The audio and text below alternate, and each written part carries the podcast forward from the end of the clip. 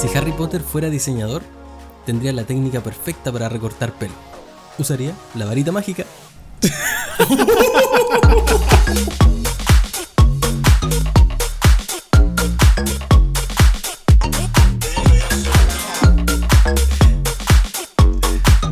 Hola, ¿qué tal amigos? Bienvenidos al octavo capítulo de Diseñores. Estoy aquí junto a mis compañeros Vladimir Torres y Francisco Aguilera. ¿Qué tal chicos? ¿Cómo están? Gusto saludarlos. ¿Cómo estás, Joel? Bien, bien. ¿Y tú? ¿Todo bien por acá, Francisco? Bien también, bien hidratado y listo para grabar este capítulo. Qué bueno. Creo que hoy día estamos todos con una vibra power. Estamos con, con- como con harta energía hoy día, ¿o no? Buena mentalidad. Sí, Exacto. hay que darle, hay que darle. Aparte, capítulo número 8, a dos capítulos de terminar la primera temporada. Así que, Maravilloso. oye, imagínense, llegamos Sí. a esto. Se vienen cosas espectaculares. Sí, se vienen cosas Así, buenísimas. so- solo que no lo sabemos. Claro, solo que todavía Claro, no nos solo- cuentan. Solo que la verdad nosotros seguimos con la mentalidad del capítulo 1. ¿Grabemos un podcast, cabrón? Claro, tenemos un podcast, caguémonos de risa y vamos si resulta. Y aquí vamos. Chicos, hoy día tenemos un tema interesante, creo, como todos los otros. No es por ser egocéntrico ni nada por el estilo, pero han sido buenos temas por lo que nos han dicho nuestros podcast escuchas. Eh, vamos hoy día con la mentalidad del diseñador. Vamos a hablar, vamos a analizar un poco de el cómo piensa, cuál es el mindset eh, correcto de alguna manera, eh, qué cosas enfrenta la mentalidad del diseñador. Así que, como siempre, les dejo la palabra. Ahora le voy a dar la palabra primero a Francisco, para que no le haga el jueguito aquí Vladimir de, de parte tú. Tirarlo a los leones. Lo voy a tirar yo a los leones. Francisco, cuéntanos, ¿qué fue lo que definió tu forma personal de ver el mundo? es difícil darle darle un origen a la forma que uno tiene de ver el mundo, a la forma que tiene de, de pensar. Creo que la visión de mundo es algo que uno va construyendo y que va actualizando cada día a partir de las cosas que consume, la gente con la que se rodea, los pensamientos que van surgiendo y la experiencia que uno va adquiriendo día tras día. En mi caso creo que obviamente el origen desde donde uno viene influye bastante en, en la base de, de quién uno es, ¿cierto? En mi caso, como ya he mencionado anteriormente, vengo del, del barrio de La Legua, de, de una familia bien, bien humilde, pero con principios bien claros, eh, con principios bastante cristianos, pese a que yo no soy cristiano, hoy día me considero más bien ateo, pero creo, creo que los principios que me, que me dejó mi familia son más bien universales, más que cristianos, y, y, de, y de ahí para adelante, de ahí para adelante, las cosas que he vivido, las cosas por las que he pasado, han, han ido cambiando un poquito esa... O sea, no, no es que hayan ido cambiando, sino que le han ido dando forma a esa, a esa mentalidad. Hoy día creo que soy más bien una persona eh, que, busca el bienestar común, pero al mismo tiempo tratando de en- encontrar un bienestar personal, entendiendo que si, si uno no está bien, no puede ser de utilidad para los demás. Y bastante escéptico también de la mayoría de las cosas que me rodean. Bueno, me gusta esa, la idea de lo escéptico. ¿Y tú, Vlad, qué tal? ¿Cómo fue que se definió tu tan particular eh, forma de ver el mundo? Tan particular forma de ver el mundo, ¿cachai? Que pa- pasamos del capítulo 1, éramos todos piola, y ahora soy raro el grupo, pues, weón. Esta weá, eh, eh, esta weá en ocho capítulos ha escalado demasiado, weón. Qué te- Lo que pasa es que Qué ya terrible, se- voy a tener ya que, se voy a tener que transparentó, poner po. el, el modo serio. Bueno, la verdad es que mi forma de ver el mundo es muy entretenida, weón.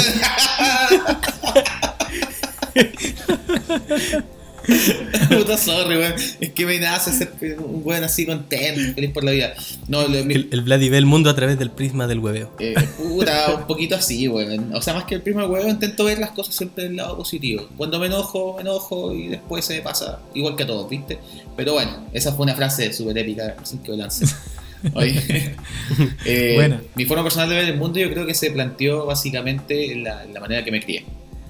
Eh, al igual que Francisco, la verdad es que yo también vengo de una familia humilde y que con muy buenos valores, con un cimiento de valores súper bien establecidos y mi forma de ver el mundo básicamente se basó en eso, o sea, en, en- en cómo mi familia me crió y en base a eso, de ahí hacia la vida me, me he comportado eh, siempre acorde a mis principios y valores.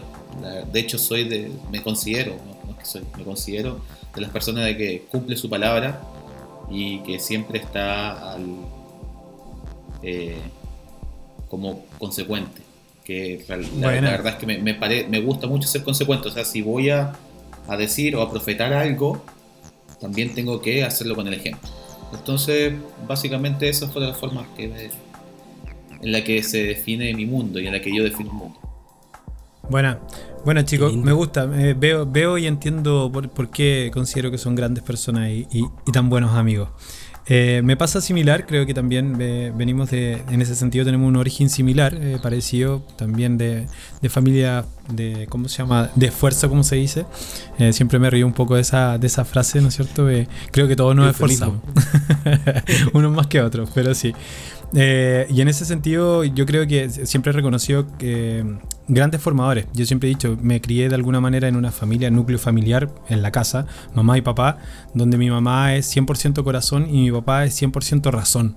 Entonces, Ah, cre- crecimos como súper equilibrados en ese sentido. Eh, ahora, no sé si dio buenos resultados y si somos grandes personas, pero me ha ido bien en la vida gracias a esa línea de pensamiento. Por otro lado, tuve a abuelos también formadores y sobre todo el abuelo por parte de mamá, da un gran formador, muy, muy buen maestro, de mucha sabiduría, de muchas frases. Le tengo mucho cariño y amor a las frases, creo que son como cápsulas de conocimiento. Y mi abuelo como que siempre tenía una para cualquier cosa. Estuvierais haciendo lo que estuvierais haciendo, te salía con alguna frase y esa frase como que cerraba o encapsulaba el momento y ahí quedaba como tu cápsula de aprendizaje y conocimiento almacenado para que pudieras volver a él siempre. También de, de valores, de ser correcto, mi viejo me enseñó esto de que me hizo mucho eco lo que dijiste recién, Vlad, con el tema de cumplir la palabra. Eh, creo que tengo muchas, las mejores relaciones que he tenido y he formado en la vida, gracias a esta forma de pensar, están relacionadas con este compromiso como de palabra, de, de confiar en el otro. Y mi viejo me acuerdo me enseñó a dar la mano. De que me decía, si tú dais la mano y te comprometís con algo, tú apretáis la mano, ¿no es cierto? Y era como el acuerdo de caballero. Yo hoy día juego con mi hijo y le digo, trato hecho, trato de caballeros, caballeros honorables, me dice. Y, y ahí como que cerramos el pacto, el acuerdo. Así que también, de ahí viene más o menos el tema. Y creo que ahí se define toda esta forma de ver el mundo y entenderlo y ir lidiando con él. No me dieron todas las respuestas, pero creo que me enseñaron a encontrarlas. Así que desde ese punto, por ahí viene la cosa. ¿Y, y, Eso, y eso es por qué? importante. Ah, cuando tú, Fran primero.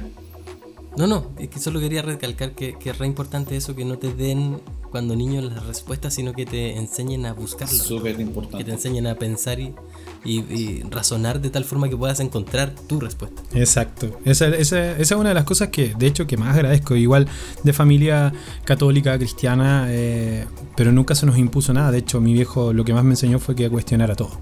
Así como que pone en duda todas las cosas. No Mira, creas excelente. en nada. Mi, ab- mi abuelita fue una mujer muy humilde y Ya. cuando eh, todo su, ella le, básicamente le dio estudios a, su- a sus hijas, se esforzó mucho por darle eh, educación eh, universitaria a todas sus hijas. Algunas la aprovecharon, otras no, fue la decisión de cada una, pero ella estudió muy viejita. Ella estudió después profesora de religión. Todas sus hijas, todas sus hijas, a excepción de mi mamá, estudiaron pedagogía. Mi mamá estudió contabilidad.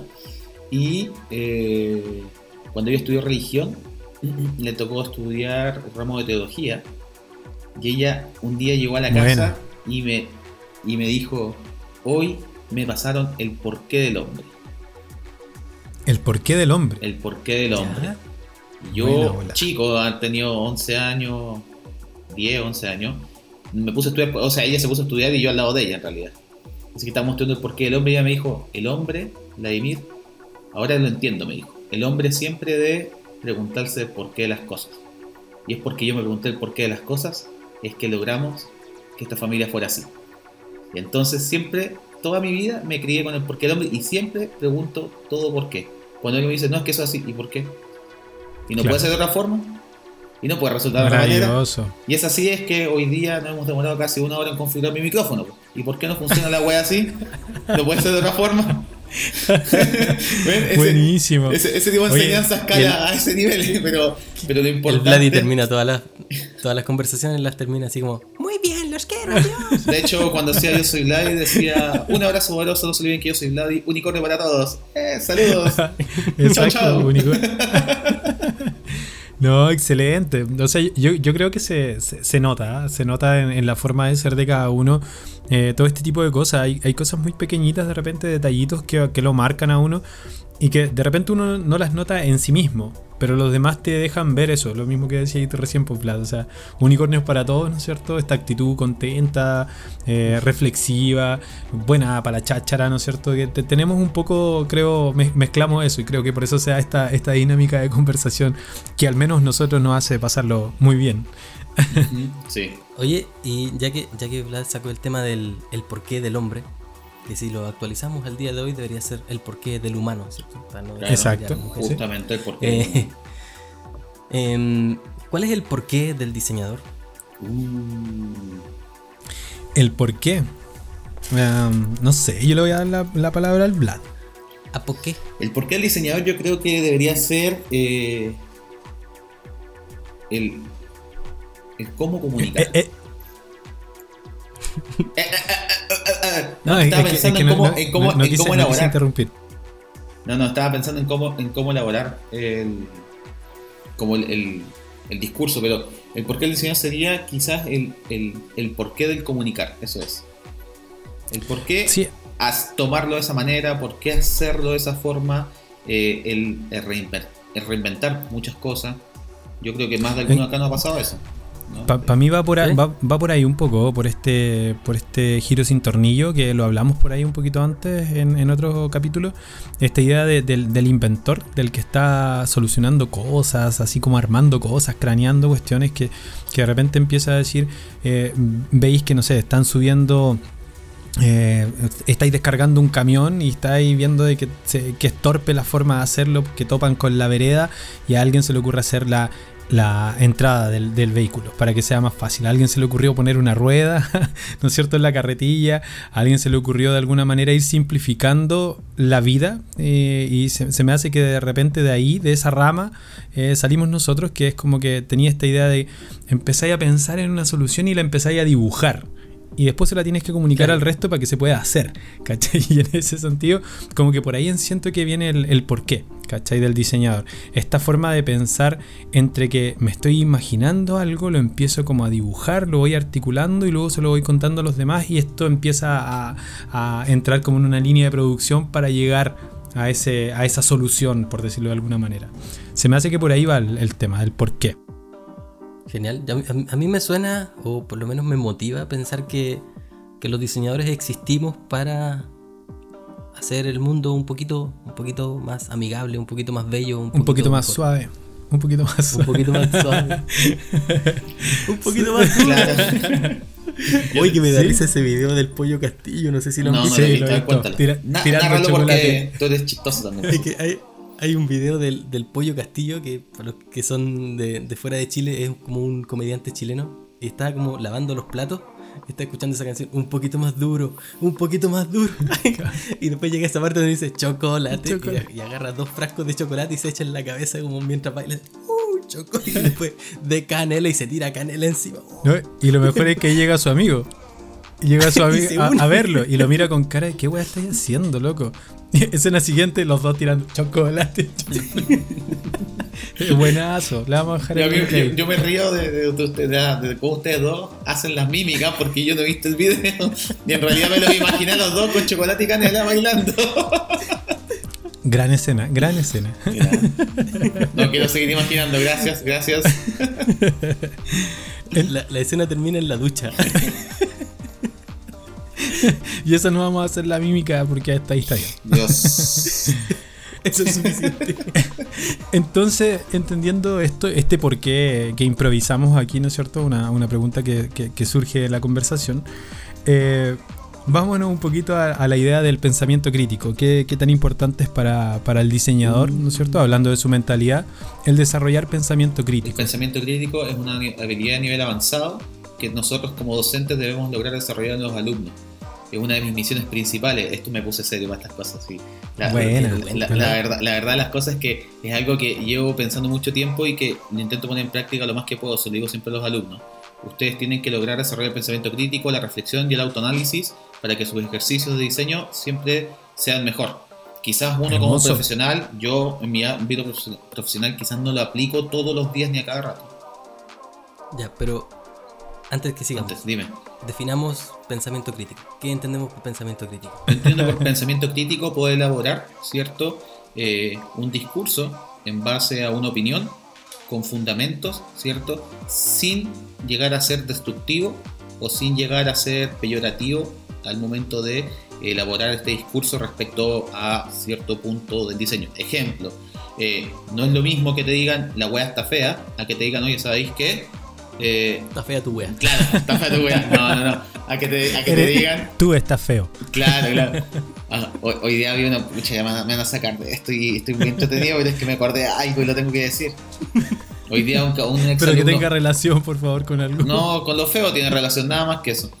Porque un ex alumno mío puso un discurso como de, no sé, tres, cuatro párrafos que decía lamentablemente me contagié, soy parte del grupo contagiado y yo estaba leyendo súper atento. Ah, y, al final, y al final, sí, y al final dice, soy parte de ese grupo culiado que son todos feos culiados. Puta la weá. y para la fealdad no hay cura y pura weá así, puta que me dio rabia, weón. Sí, sí pues uno se, uno se preocupa. se preocupa, pero bueno. Eh, a lo que iba es que eh, no es lo mismo que te digan, fea tu weá, a que te digan, ¿sabes qué? Yo creo que se podría diagramar mejor. Mira, mueve este elemento para acá, eh, proporciona este elemento de esta manera o utiliza este tipo de fondo que es sabroso. Muévelo, muévelo. ¿Cómo lo hace? ¿Cómo lo hace? Ven a bailar. Sí. Yo sé. Ven a gozar. Sí. Ya, ya. ¿Cómo, lo hacemos para no perder el hilo, la verdad? Que eso es lo que. ¿Cachai? Que lo que me dijeron, por interno me dijeron, oye, el podcast súper entretenido, cada día más jugosos. bueno, es, porque un ejemplo, el que nos escucha de corrido se da cuenta porque para nosotros es como una junta de fin de semana, nos reímos, lo pasamos bien, pero el que escucha el podcast del 1 hasta el 8 se va dando cuenta de que cada día estamos, ¿cachai? Cada día estamos, cada sábado estamos más sueltos, entonces como que lo escuchan de correo y hay como una subida de volumen, ¿cachai? Como que partimos de menos a más. Sí, también pasa, también pasa. Mis vecinos lo han notado. Entonces, pero volviendo, volviendo al tema del diseño. Pensamiento crítico. Pensamiento, crítico, yo creo que formar el pensamiento crítico es, eh, es eso, básicamente. O sea, para mí en ese sentido, eh, más que en sí de desarrollar la opinión, que creo que es parte de, eh, tiene que ver con el dudar, tiene que ver con un poquito lo que decías hace, un rato. El, cuestionarse. El, cuestionar, claro, el cuestionar las cosas y, sobre todo las verdades. Pues, por ejemplo, cuando yo decía la helvética, ah, le ponen color con la helvética, no encuentro que sea tan bacán. ¿Cachai? Es como, aunque sea bromeando, pero atreverte de repente a dudar de esas cosas. Es como que Mac o PC. Y ahí, y no es que Mac, porque todos dijeron, tenéis que atreverte de repente a decir, ¿sabéis que no? Eh, creo que no es, no es lo correcto. No, no me parece que sea por esta, esta y esta razón. Creo que es mejor eh, Windows versus, eh, ¿cómo se llama? Mac versus iOS.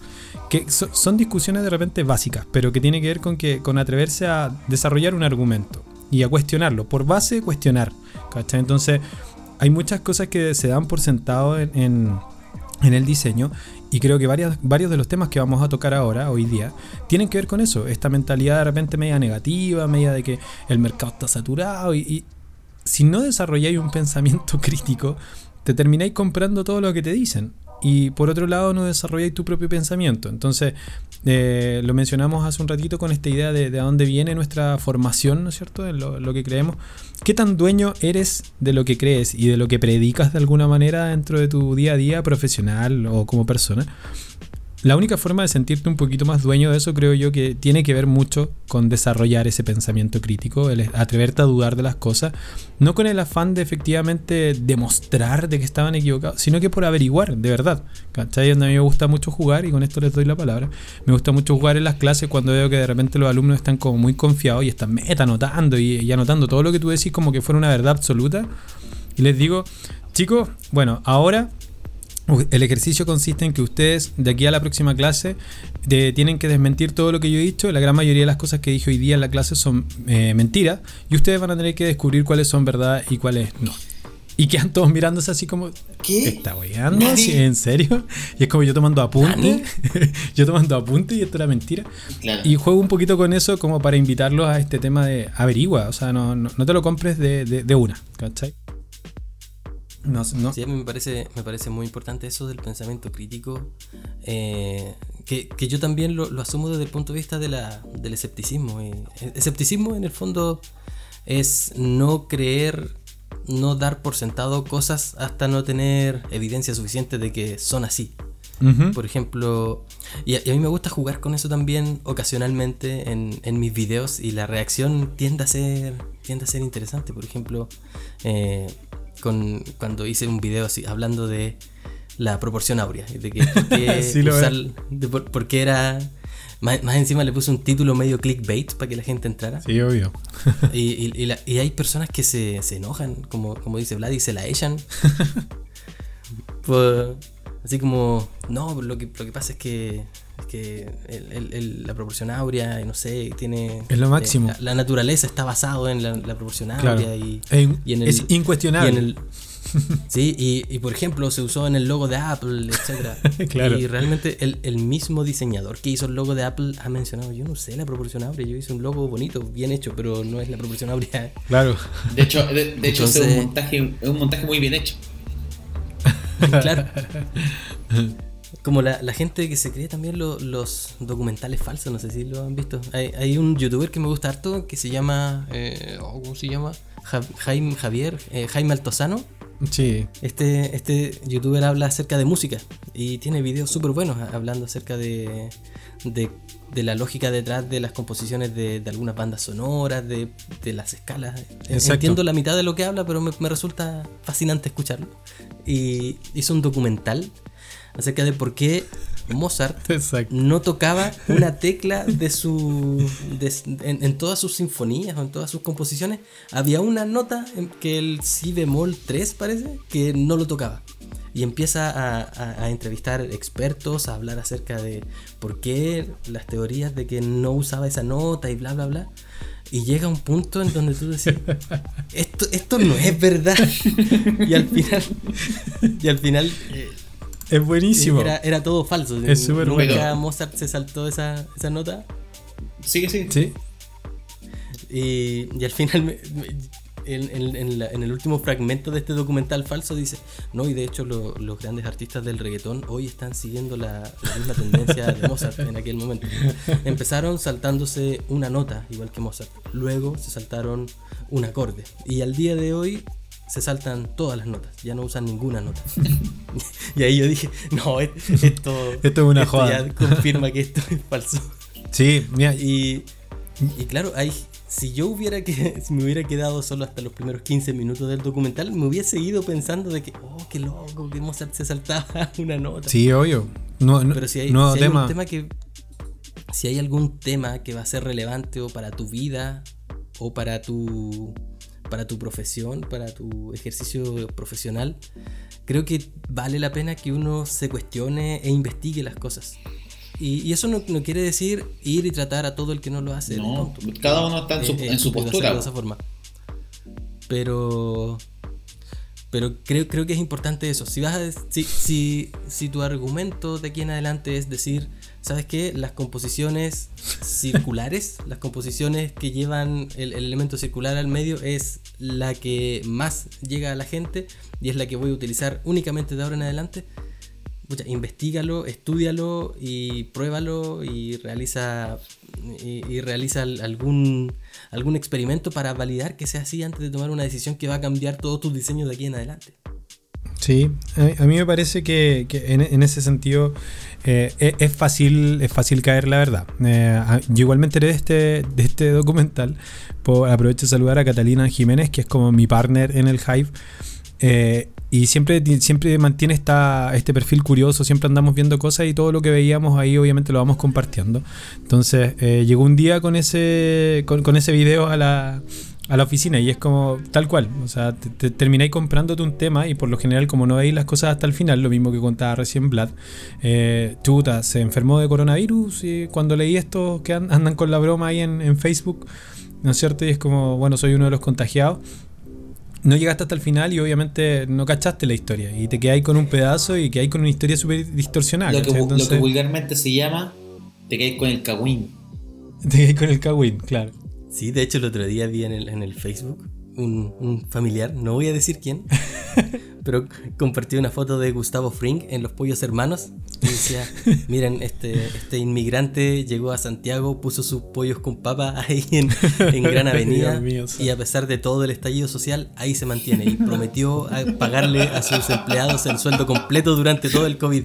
Un gran ejemplo este señor Gustavo. Weón, No. yo, mandé, yo mandé una foto del niño polla al grupo de mi Sí. familia. Yo sabía que iba a salir el niño polla. Yo sabía que iba a salir. y lo mandé y caché que mis tías no cachaban, al principio no cachaban, po, y realmente uno de mis primos me pone, mamá le pone a una de mis tías, es un actor po. y el otro día mandé una foto del pelado Bracer y abajo dice, eh, si vas a meter, si la vas a meter, mete hasta el fondo, Vin Diesel. Decía abajo. Y mi primo me dice, hay dos Vin Diesel, no sabía que había otro. Y mi otro primo le dice, no, hay uno nomás, weón. Ese era No. Claro. Oye, pero, No, pero es hablando de que la gente se cree todo, yo les comenté la semana pasada lo del documental de la BBC, La planta espagueti. Sí, pues sí, sí. yo- yo- gracias a ti me enteré de eso. Sí. Weón, Sí. O el tema de la guerra de los mundos de, de Orson Welles. Claro. En su momento fue, fue enorme ese tema. Y que por eso, o sea, al final, eh, si, solo vas por la vida constantemente creyéndote todo, ok, dale.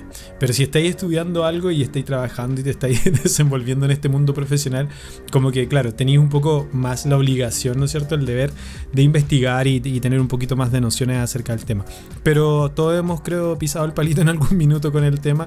Todos creo que hemos, nos hemos comprado alguna de estas ideas. Lo importante es, justamente aprender a que eh, si, si ya, ya pillaste una, al menos que te habíais creído, de aquí en adelante con mayor razón empiezas a desconfiar un poquito y, y date la tarea ahí simple. Hoy día es mucho más rápido encontrar información y referencia, pero es bueno consultar las fuentes también. Sí. en ese De hecho, sentido. eh, estoy, estoy planificando un video que quiero hacer sobre la psicología del color y por qué quizás no es tan importante como la gente cree. Ahí lo, lo- lo dejo como spoiler. Y Ya te pusiste controversial. ya me puse controversial. Pero el, el- el tema es que eh, me, me puse a, ver varios, varios blogs en donde, en donde se habla acerca de la, de la psicología del color, los significados de los colores, etcétera, etcétera. Y sabes que la cantidad de posts en donde Ajá. dicen el naranjo representa juventud, el rojo representa peligro, el azul representa tal cosa. Y Sí. ninguno, no, no voy a decir ninguno, pero en la mayoría de ellos no hay un enlace al final que diga fuente, estudio tanto Claro. que diga fuente libro Exacto. tanto no es como no si esto es esto es- esto es, esto es lo que se esto es lo que se sabe ya pero se sabe cómo Exacto. Sí, de hecho a mí me pasó eh, por, por muchos años el, el tema de venir con estas ideas como preconcebidas de qué era cada color y ok, te quedáis con esa, con esa idea, ¿no es cierto? Y la seguís predicando y tampoco poní, ponía en duda eso o, quieres hacer algo como tan simple como hoy día, tan simple como de repente hacer encuestas y preguntar. Me tocó hacer un sitio por ahí para, para un sitio web que vendía vestidos de novia. Y obviamente terminamos en el blanco, ¿no es cierto? Era el blanco o era el negro, eh, como los colores que se querían ver porque dependía del, del- de, ¿cómo se llama? Un poco del gusto del, del dueño. Termino llegando con un sitio blanco, le encanta, empezamos a armar, cuando estamos armando me dice, ¿sabéis qué? Tenemos que cambiar el color porque eh, lo vio mi hijo y me dijo que el sitio eh, se veía sucio. Y le digo, ¿por qué sucio? Eh, no, porque, no sé, se ve sucio, entonces como que va, va a dar una mala impresión. Y yo insistía que, pero ¿por qué sucio? Porque va a dar una mala impresión, eh, son vestidos de novia, el blanco es como el color, ¿cachai? Así como eh, debería estar ahí, ¿no? Eh, la pureza, la luz, ¿no es cierto? Y estábamos en esa, en esa conversación y de repente sale entre medio la frase, lo que pasa es que el blanco es muy sucio porque, por ejemplo, si tú te vestís de blanco y salís a la calle te ensuciáis, pues entonces como que, claro... Ah, ya, o sea, el sitio web le va a caer polvo y se va a empezar a ensuciar, ¿cachai? Y, y claro, ahí te das cuenta de que de repente por mucha teoría que haya al respecto de la pureza, la limpieza, la luz y la la la, el blanco puede tener una interpretación distinta y así cualquier color. Cuando tú decís cuál es el color del amor, el rojo, ¿por qué? El, el color de la violencia, el rojo, ¿por qué? El, el- el color del peligro, el rojo. Y es como ya, o sea, el rojo es un montón de cosas. Entonces, ahí nos damos cuenta de que, claro, vale la pena cuestionarlo un poquito. Ah, yo ocupo el rojo para todo. Me importa un pico, me importa un pico la wea. Pero no digáis eso. Eso lo vamos a poner en rojo. Lo voy a poner en rojo. De hecho. Ah, caché que el otro día. Tengo un pelo en la boca, weón, puta Claro. la weá más incómoda. Pero, ¿cachai? Que Y un pelo en la el lengua. paladar. Hay cachado cuando uno tiene un pelo en el paladar y como que sentí el pelo, pero no cachai cómo que baja, Ya, déjalo, déjalo ahí nomás. Va- Vamos al tema siguiente. Vamos al tema siguiente. No, y eh, ¿cachai? cuando, cuando uno está respirando y sentís como un pelito delgadito, pero como que entra y sale de la nariz. Y, y Sí, oh, la weá uno- uno molesta, se, weón. se rasca y se intenta sacar y no, no lo encontré. Oh, qué terrible. Yo, yo me compré una maquinita para afeitarme la fosa nasal, weón. Para esa misma weón. Me aburría esa weón. Ya, pero volviendo a lo que estábamos hablando, de rojo, ¿cierto? Y hablando de rojo, te vamos a poner un rojo, ¿cierto? Que esto va ligado a eso. El otro día, eh, un saludo para Sebastián Lagos, mi alumno que va a escuchar esta anécdota, porque fue con él la anécdota en todo caso. Eh, un alumno sacó un 5-7, ¿cierto? Y resulta que eh, me alegó que la nota era muy mala, muy, muy mediocre la nota. Y yo le respondí que yo pasé toda mi carrera con puro 5-5, weón. Y que, Mediocre. que... ¿Cachai, no? Qué feo, qué feo. Y eso no implica, no implicaba, no implicaba el, el- el porcentaje de nota, no implicaba puntualmente el desarrollo laboral que uno iba a tener el día de mañana. Totalmente. ¿cachai? Que no se conflictuara por eso, ¿cachai? que no era necesario ¿sí? Eh, ponerse en esa postura de que puta me saqué un 5-7, la nota es muy mediocre para mí. Está bien, Claro. yo le dije, pero fallaste en algunas cosas y puntualmente la nota no va a definir lo que tú vas a hacer el día de mañana. Yo pasé con puro 5-5 y finalmente terminé mejores trabajos, mejores empleos que muchos compañeros querían puro 7. De hecho, lo, más importante ahí sería finalmente el feedback. O sea, podría ser un alumno de un 6.5 y no tener idea por qué. Eso le dije. O ser un, un- un alumno de un 4 y tampoco tener idea por qué. Y ese sería el peor escenario de todo. Es- Yo le dije, por último, dije, lo mejor que te ganaste fue el aprendizaje y no es una nota mala, un 5-7 más el aprendizaje, saliste ganando. A no ser Pero, que su bueno. beca dependa de que solo se saque arriba de 6. Es que en ese caso puntual, si fuera el caso, ¿cierto? Siempre lo podemos conversar. Yo soy bastante flexible en ese aspecto cuando los alumnos tienen beca o han postulado beca al extranjero. Me dicen, profe, ¿sabe qué? Yo soy un alumno que tiene que mantener las notas 6 por mi beca y el 5-8 me perjudica. Entonces, fuérzate más, pues, desgraciado. Eso, el Fran, el, el Fran, Entonces- un mes de profe a la casa. No sé por qué me echaron. No, pues en ese caso ahí uno hace, la, uno hace ahí el pase de gol y dice, bueno, ok, por esta vez, para la próxima vez esfuérzate más, esta vez te voy a subir las dos, de- los dos puntitos, que son, no es nada bueno si el cabrón depende de eso. Pero eso ahí, ahí es parte de estar formando justamente una mentalidad, ¿no es cierto? Parte de la mentalidad, de, de- en este caso del estudiante, debería estar un poco más seteado justamente hacia el entender un poco su progreso en, en cuanto al aprendizaje más que a la nota. Justamente. Pero sabemos que eso pasa mucho también porque hay lamentablemente mucho, mucho profesor mucho docente, dentro de los que yo me incluyo, que no tuvimos formación como tal y en, en parte vamos aprendiendo también en, en el camino. Sí. Eh, ahora, no te podéis demorar en un camino de 10 años, creo yo. Tiene que ser un camino más corto. Para nada. Pero da- darte cuenta de que en ese sentido no es lo mismo calificar que evaluar. A ver, ¿cachai? a ver, ¿cuál es la Y- diferencia? Y ahí es que yo te puedo calificar y ponerte una nota porque, entre comillas, me tinca. Eh, en el sentido de que te califico con un 5-5 porque ah, este está un poco mejor que este, pero un poco peor que este otro. Están más lindos los colores, pero Claro. sí, pero, pero este siempre llega a la hora. Y es como, es sumamente subjetivo. ¿Cachai? Versus una evaluación en donde existen parámetros predefinidos con los Una- que voy a evaluar. una rúbrica Idealmente, claro, idealmente la rúbrica y que claro y que le cuentas a los alumnos cuál va a ser la evaluación Ajá. entonces yo, yo hasta el día de hoy de repente me, me pasa de que entrego un trabajo empezamos a hacer el trabajo el ejercicio y chuta la rúbrica ¿cachai? o sea y claro yo hice hincapié en las cosas que me parecían importantes pero no entregué el detalle completo en la primera clase o en el momento de entregar el ejercicio y eso es un error en el sentido de que no le estáis diciendo claramente qué es lo que quieres evaluar al, al estudiante pero es, parte de alguna manera de, como les decía, de este, de este ir como progresando. Ahora, tomando nuevamente el tema de la mentalidad, y creo que queda súper claro eh, frente a, este, a esta variada conversación que hemos tenido en estos minutos, eh, ¿qué, qué tan importante les parece a ustedes la, la visión holística de- del mundo, de alguna manera, del diseñador? entendiendo holística como el, el todo, o sea, tener un poco esta, esta visión del todo a la hora de querer ejercer como profesional. Yo- creo que independiente del área, pero a nosotros obviamente nos interesa el diseño. Yo creo que la visión holística del diseñador. Eh, eh, pucha, es que yo creo que hay dos tipos de diseñadores. Uh, Están los que, están los que, están los que son los que toman la visión holística y, y quieren eh, y se apegan al sistema por decirlo de alguna manera. Onda que si no ocupáis una retícula para diseñar, entonces no estás diseñando. Claro. Ese tipo de los, diseñadores. puri- lo- lo- los puristas. Los puristas, como yo, yo también los llamo los puristas también. No quería decirlo así, pero ya que me ganaste la palabra, entonces los puristas, pues ya. los ¿Cierto? puristas, Ya, ¿ya? Y, y, está- y están los otros, los otros diseñadores que efectivamente sí aplican normas de diseño, pero no necesariamente se rigen, ¿cierto?, por la visión holística general del diseño, sino que se atreven a, a inventar, se atreven a mezclar, se atreven a, a- a comunicar de formas distintas. Entonces yo creo que en estos dos caminos, por lo menos en mi opinión, ¿cierto?, se divide la visión holística del diseñador. ¿Cierto? Están los que son súper estrictos y están los que no son tan estrictos y apegados a las normas, pero efectivamente quieren comunicar. Eso. Es, lo, es mi humilde Tú- opinión de este servidor. Me gusta. Sí, Amén, Fran, amén, hermanos. amén. Yo creo que es importante que, Oremos. que, que como diseñadores no solamente nos quedemos en, en saber cosas de, de diseño específicamente o técnicamente. Creo que también es Ajá. importante que ampliemos un poquito nuestro, nuestro espectro y sepamos también acerca de, de todo aquello que indirecta o directamente se relaciona con el diseño. No para que nos dediquemos específicamente a ellos, pero que sepamos cómo afecta, cómo se relaciona. Por ejemplo, si bien el diseño gráfico, que es nuestra área, si bien el diseño gráfico no es marketing per se, debemos saber un poquito de marketing.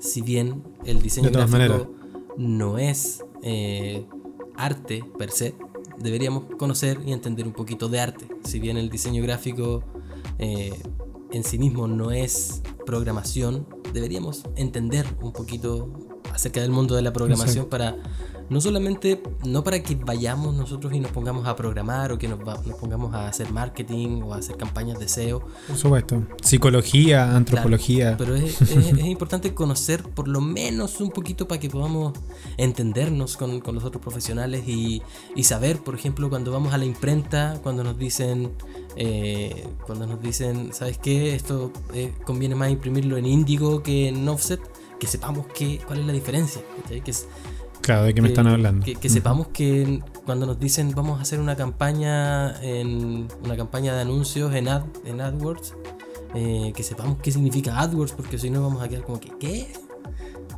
Esta es una campaña BTL. Ah, ¿Qué? ¿Qué? ¿dónde?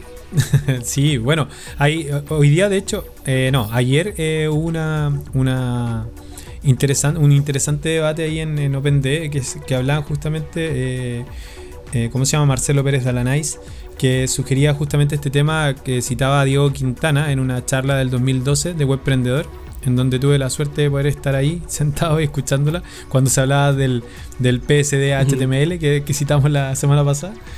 Y que se decía, ahí se hablaba de que el diseñador tenía que aprender a programar. Y se entendía que la programación era el HTML y el CSS. ¿Cachai? Era un, un cuento en ese minuto emergente, de alguna manera era un, un no es tema nuevo dentro. Es código, pero no es programación, porque no tiene lógica. Sí. Por eso, De- desarrollo. Entonces- como Pero hasta el día de hoy, imagínate, en ese entonces ya se confundía eh, y es como si antes se confundía eso. Nosotros ya lo tenemos súper claro. Pero hoy día, cuando me toca hacer el mismo ramo, eh, se sigue, es que, profe, es que es tan aburrida la programación. ¿Cachai? Y es como, es que no vamos a hacer programación. Mm. ¿cachai? Entonces, eh, bueno, ahí pueden seguir a Francisco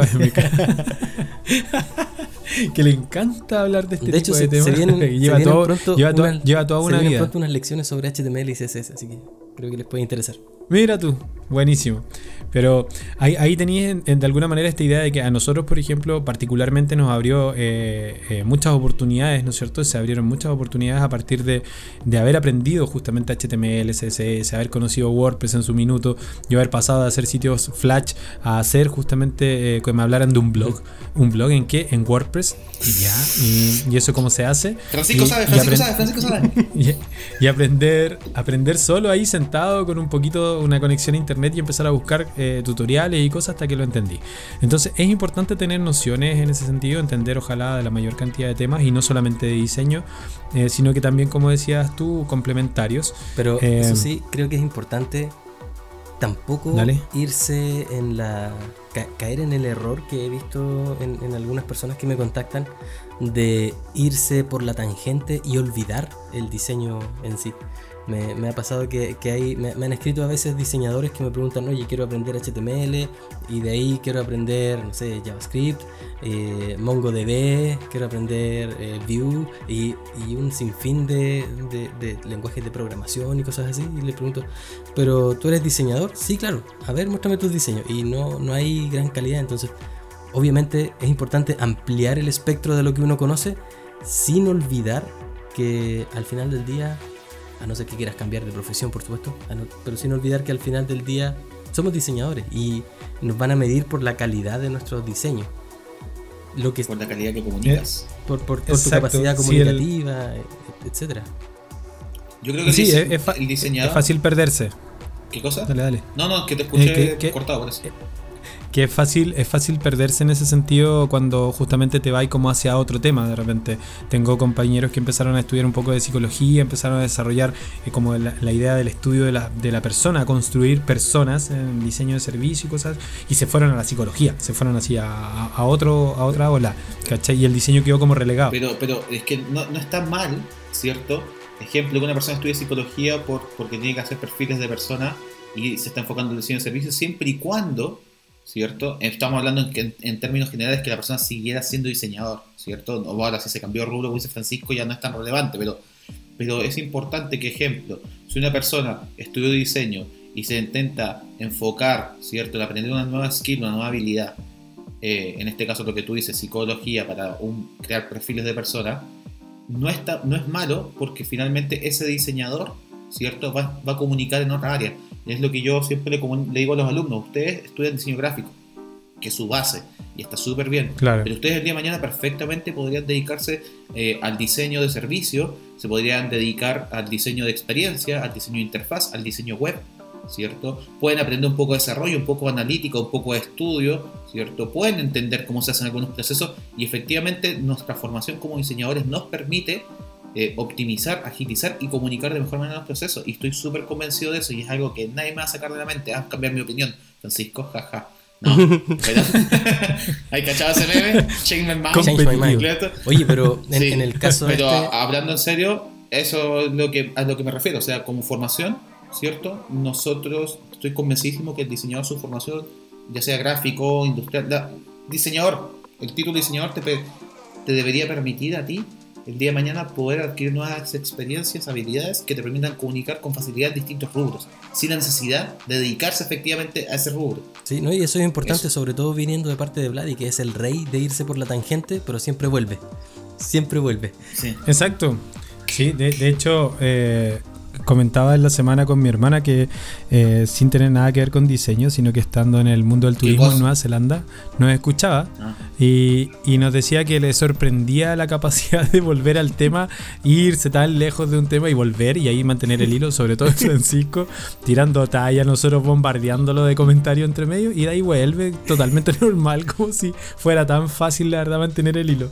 Entonces, sí, volviendo al hilo, ¿no es cierto? Este- esta visión holística es necesaria, entendiendo que trabajamos con personas, que trabajamos de alguna manera en, en un continuo eh, desafío de meterte en otro tema. O sea, no es lo mismo que hoy día lleguen y te, te dicen necesito hacer un sitio web para tal cosa, para, no sé, para vender neumáticos y la semana siguiente estáis vendiendo cursos de desarrollo personal y al, al mes siguiente estáis vendiendo uno de, no sé, pues de acuicultores. ¿Cachai? Entonces, como eh, podría ir de un tema a otro y yo creo que una de las cosas que a mí me llama mucho la atención de esta profesión es que justamente te abre esas puertas. Te- es como una invitación constante a estar desarrollándote, ¿no es cierto? Y moviéndote en distintos temas, jugando un poco y eso lo hace bastante entretenido en ese sentido. Y un desafío constante que a mí personalmente es lo que más me llama la atención. Genial. Por otro lado, eh, existe, y aquí nos metemos en un tema ya denso, ya llevamos 44 minutos hablando y aquí la cosa se tiene que poner más agresiva. Vamos a pelear terrible. vamos, aquí vamos a poner una música un poco severa, porque entramos en, un, en una parte de la mentalidad del diseñador que aparentemente como que venimos preseteados todos, o eso es lo que dice el mito, y que tiene que ver con nuestro, nuestra forma de lidiar con el ego. ¿Qué, qué, qué les parece a ustedes? ¿Qué opinión les merece pensar o mencionar el ego del diseñador dentro de esta mentalidad, ¿no es cierto?, profesional. Ya, yo pienso que el ego es una parte muy importante del diseñador gráfico. tenemos, que, tenemos que desarrollar un ego súper fuerte para que, nos, para que sea suficiente de, de tal modo que nos permita, ergo, que nos permita... ergo. Ergo, que nos permita la fortaleza suficiente para decir esta idea que estoy presentando es buena. Eh, que, nos dé la fortaleza suficiente para decir, oye, yo valgo para crear esto, yo tengo capacidad para tal cosa. Y creo que es importante tener un ego bien, bien formado, entendiendo el ego como una... A lo mejor estoy entendiendo mal la palabra ego, ustedes me corrigen, pero entendiendo el ego como esta imagen de uno mismo, como el, el esta, este ser que uno ve de sí mismo y ver, verse a uno mismo con ciertas capacidades es importante para poder decidir, oye, yo tengo, yo tengo capacidad de, de tomar decisiones acá, yo tengo capacidad de diseñar algo que valga la pena, yo tengo capacidad de afrontar este desafío. Sin embargo, a pesar de que el, ego es súper importante en ese contexto, también hay que saber domarlo para que no se te vaya a la cabeza y te conviertas en un en, alguien que, piensa que es mejor que los demás, en alguien que cree tener la razón siempre, en alguien que, que siente que ya tiene todas las respuestas y que, que, pocas preguntas y que piensa que quien está en desacuerdo con él es una, es una persona tonta que no ve las cosas con, lucidez. Creo que es importante tener ego, pero cuidar que no se te vaya a la cabeza haciéndote pensar que eres superior o mejor que los demás. ¿Qué piensan ustedes? Eh, Sabéis que Francisco, tú súper buena tu reflexión, así que yo pienso lo mismo que tú. No me voy a arriesgar, a, no me voy a, arriesgar a quedar mal. No, mentira. Yo creo que oh. eh, respecto a lo que implica el me ego, emocionado porque después destruyó mi corazón. lo, de, concuerdo, lo, eleva y lo, de, y lo deja caer. contigo, ¿ya? Pero respecto al ego del diseñador, yo creo que eh, el, ego es, eh, esta imagen que quiere proyectar el diseñador de que todo lo que hace está súper bien y que él tiene siempre la razón y que él estudió diseño y está formado, entonces él no puede equivocarse en algunas cosas y tampoco acepta críticas de otros que quizás no tengan la misma formación que él. Y ejemplo, ese tipo de, de como ser no sé cómo, no, encuentro la palabra indicada para, referirme a eso ¿Soberbia? del ego del diseñador. ¿Qué cosa? ¿Soberbia quizás? Sí, soberbia, esa es la palabra, justamente no la había olvidado. Soberbia. El, el, ego, el diseñador tiene un ego muy poderoso y lo vuelve soberbio. Y yo creo que a todos en algún momento nos ha pasado. Eh, cuando uno parte principalmente. Yo, después con el tiempo uno se le quita y la verdad las cosas que empecé a aceptar consejos, críticas y, y en lo posible eh, eh, aceptas ayuda de otros, también es súper importante. ¿Cómo le llaman a eso? El efecto Dunning-Kruger, creo, que conforme sabes poco, piensas que sabes mucho, y mientras más vas sabiendo de un tema, te das cuenta de lo poco que sabes, por lo tanto te vuelves más De lo poco que sabes. Ajá, justamente, eso. Eh, eh, yo creo mejor, que mejor nombrado. diseñadores.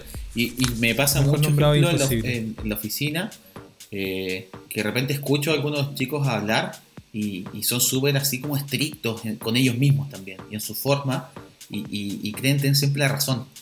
Y, yo lo escucho nomás, porque finalmente digo, son más chicos y va a llegar un momento, un punto donde la experiencia misma les, va a dar, ¿cierto?, a entender de que eh, de repente las cosas no son blanco y negro, sino que hay muchos matices y que lo que estudiaste está bien. Qué bueno que estudiaste esto, qué bueno que aprendiste esto, te va a servir de base para toda la vida, pero dentro de lo que estudiaste también hay matices, no todo es tan estructurado.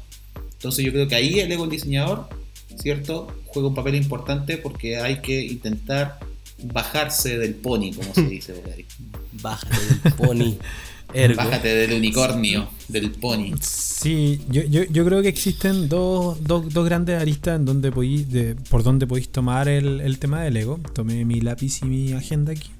Y tiene una que ver con eh, tu, tu impresión justamente del yo de cara a mis clientes, que tiene que ver como con tu con el ego seguramente positivo de, de decir me creo como el cuento, confío en lo que hago, es un, es un ego que de alguna manera me ayuda a, a estar un poco más tranquilo y confiado de mi trabajo, entendiendo de que, eh, ¿cómo se llama? Estoy en ese con- constante autoanálisis. Eh, pero a mí el que, el que me llama principalmente la atención, porque de hecho creo que carecemos en general de ese tipo de ego, y tenemos un poquito más este ego eh, negativo, eh, sobre todo entre colegas, que, ahí es donde está la, la- pata, creo yo, más densa de toda esta, y que tiene que ver cuando tú, por ejemplo, se me ocurre hacer un diseño de, de un, de un sitio web. Ustedes lo sabrán, ¿no es cierto? Hace, hago un layout y ese layout lo subo a redes sociales. Y me expongo, ¿no es cierto?, a la crítica abierta de cualquier persona. Sobre todo, mientras menos me conoce, más dispuesto está a ofenderme. ¿Cachai? En el sentido de que probablemente van a encontrar de que tu trabajo es cuestionable, de que lo hiciste mal en esto, lo hiciste mal en esto otro. Hay muy pocas personas que la verdad toman la iniciativa de decir, ¿sabéis que sí? Todavía como que le falta. Pero ese le falta, se lo puedo decir de la mejor manera, entendiendo de que le puedo sumar algo, o se lo puedo decir en- con, el, con el fin de decirle yo sé más que tú. Ese ego en particular, del, del yo sé más que tú, eh, creo que es el que todavía, eh, eh, ¿cómo se llama?, abunda en, en redes Yo, sociales. yo tuve un caso particular que se me pasó a mí en lo personal. En el año 2013 yo hice un, un, un sitio web, eh, de- de- un caso de estudio, ya de eh, un sitio web que era para Volkswagen e-App, que era un sitio re bonito que ponía el medio y se movía para los dos lados, ¿cierto? Y un- a- era uno el Volkswagen eléctrico y el otro el Volkswagen a, a benzina. Y eh, como siempre he sido medio movido y me gustan estas cosas, yo le escribí al, a Rob Ford de los FWA, ¿cierto? No sé qué ubique los FWA, yo le escribí un mensaje sí, sí, interno sí. en LinkedIn, Favorite website dije que- awards. Tal cual. Y le dije que no tenía plata para pagar el, el fee, pero que me gustaría participar. Y me pidió el diseño, me pidió el sitio y se lo mandé. Y él me dijo, ok, cumple con los requisitos, ahí tienes un código promocional, puedes subirlo al public shortlist. Y lo publiqué en Bueno. diseñadores chilenos y los hueones se dedicaron a reportar la wea hasta que lo bajaron. Weón, me podéis, me Cacha. podéis creer, el primer chileno nominado en los FWA y me bajan y me bajan por esa wea. Eh, Es ahí donde cuando tú decís el ego, ejemplo del diseñador, en vez de decir, puta, ¿sabéis qué, compadre? Podéis mejorar Este estas cosas, en estas otras Ah. cosas. Igual pasó hace mucho tiempo, fue hace siete Esto años. abre puertas. ¿Qué cosa? Que esto, en vez de verlo como que esto podría haber Bueno, eh, abierto puertas para otros. Completamente. Bueno, eh, mira, hay- mucha gente le, le- le- le puso el like, ¿cierto? Así como, oh, buena onda para que la weá subiera las nominaciones, las publicaciones. Pero, weón, después, weón, el nivel de reporte de la weá fue brutal. Así, weón, weón, y puros, puros chilenos, pues, weón, la weá venca, weón, y puros compadres de rubro. Entonces ahí tú decís, puta, eso que sube lo del ego, súper chaquetero, pues, weón, súper chaquetero porque finalmente lo mío era un ejercicio, me moví yo para conseguirme el cupo en la weá, ¿cachai? Y quise representar a, a mi, a mi rubro dentro de lo que era el, el ¿cómo se esta cuestión? Lo el rubro nacional, por decirlo de alguna Lo manera. que pasa, que Entonces, wea. Ah, weón me hizo pico. estaba bonito, weón, estaba bonito. Todavía lo tengo. Pero lo que voy es que lo que dice Joel, ¿cachai? Entonces, eh, justamente el ego juega muy en contra porque yo creo que en, en otra postura, yo, ejemplo, no sé, pues yo siempre veo que a mi amigo Francisco, antes de que fuéramos amigos, a Francisco yo lo conocí por eh, grupos de diseño. Pero yo nunca, ejemplo, puteé a Francisco, dije, oh, ese weón vale callampa, o weón, te falta esto. no sabiendo que era verdad otro. que valía callampa. Se, se no, para nada, Francisco. Tú te echas para abajo, amigo mío, pero yo te considero que estás bien alto. Pero hablando súper en serio, yo nunca me había dedicado, ejemplo, a eso. ¿cachai? Y yo creo que eso va también por los valores y motivaciones del diseñador. ¿Cachai? Es lo que hablábamos antes. Finalmente, una persona que no es capaz de ver su propio valor siempre va a intentar, ¿cierto?, desvalorizar a los demás para que, que queden como a su, a su altura. Como dicen, por Es que eso- si quieres, es, si quieres eso es, tener pues, el, el edificio más grande de la ciudad, puedes hacerlo de dos formas. Una, destruyendo todos los edificios alrededor del tuyo para que el tuyo sea el más grande, o Claro. construyendo un edificio más grande que los que ya existen. Creo que tiene más sentido la segunda parte.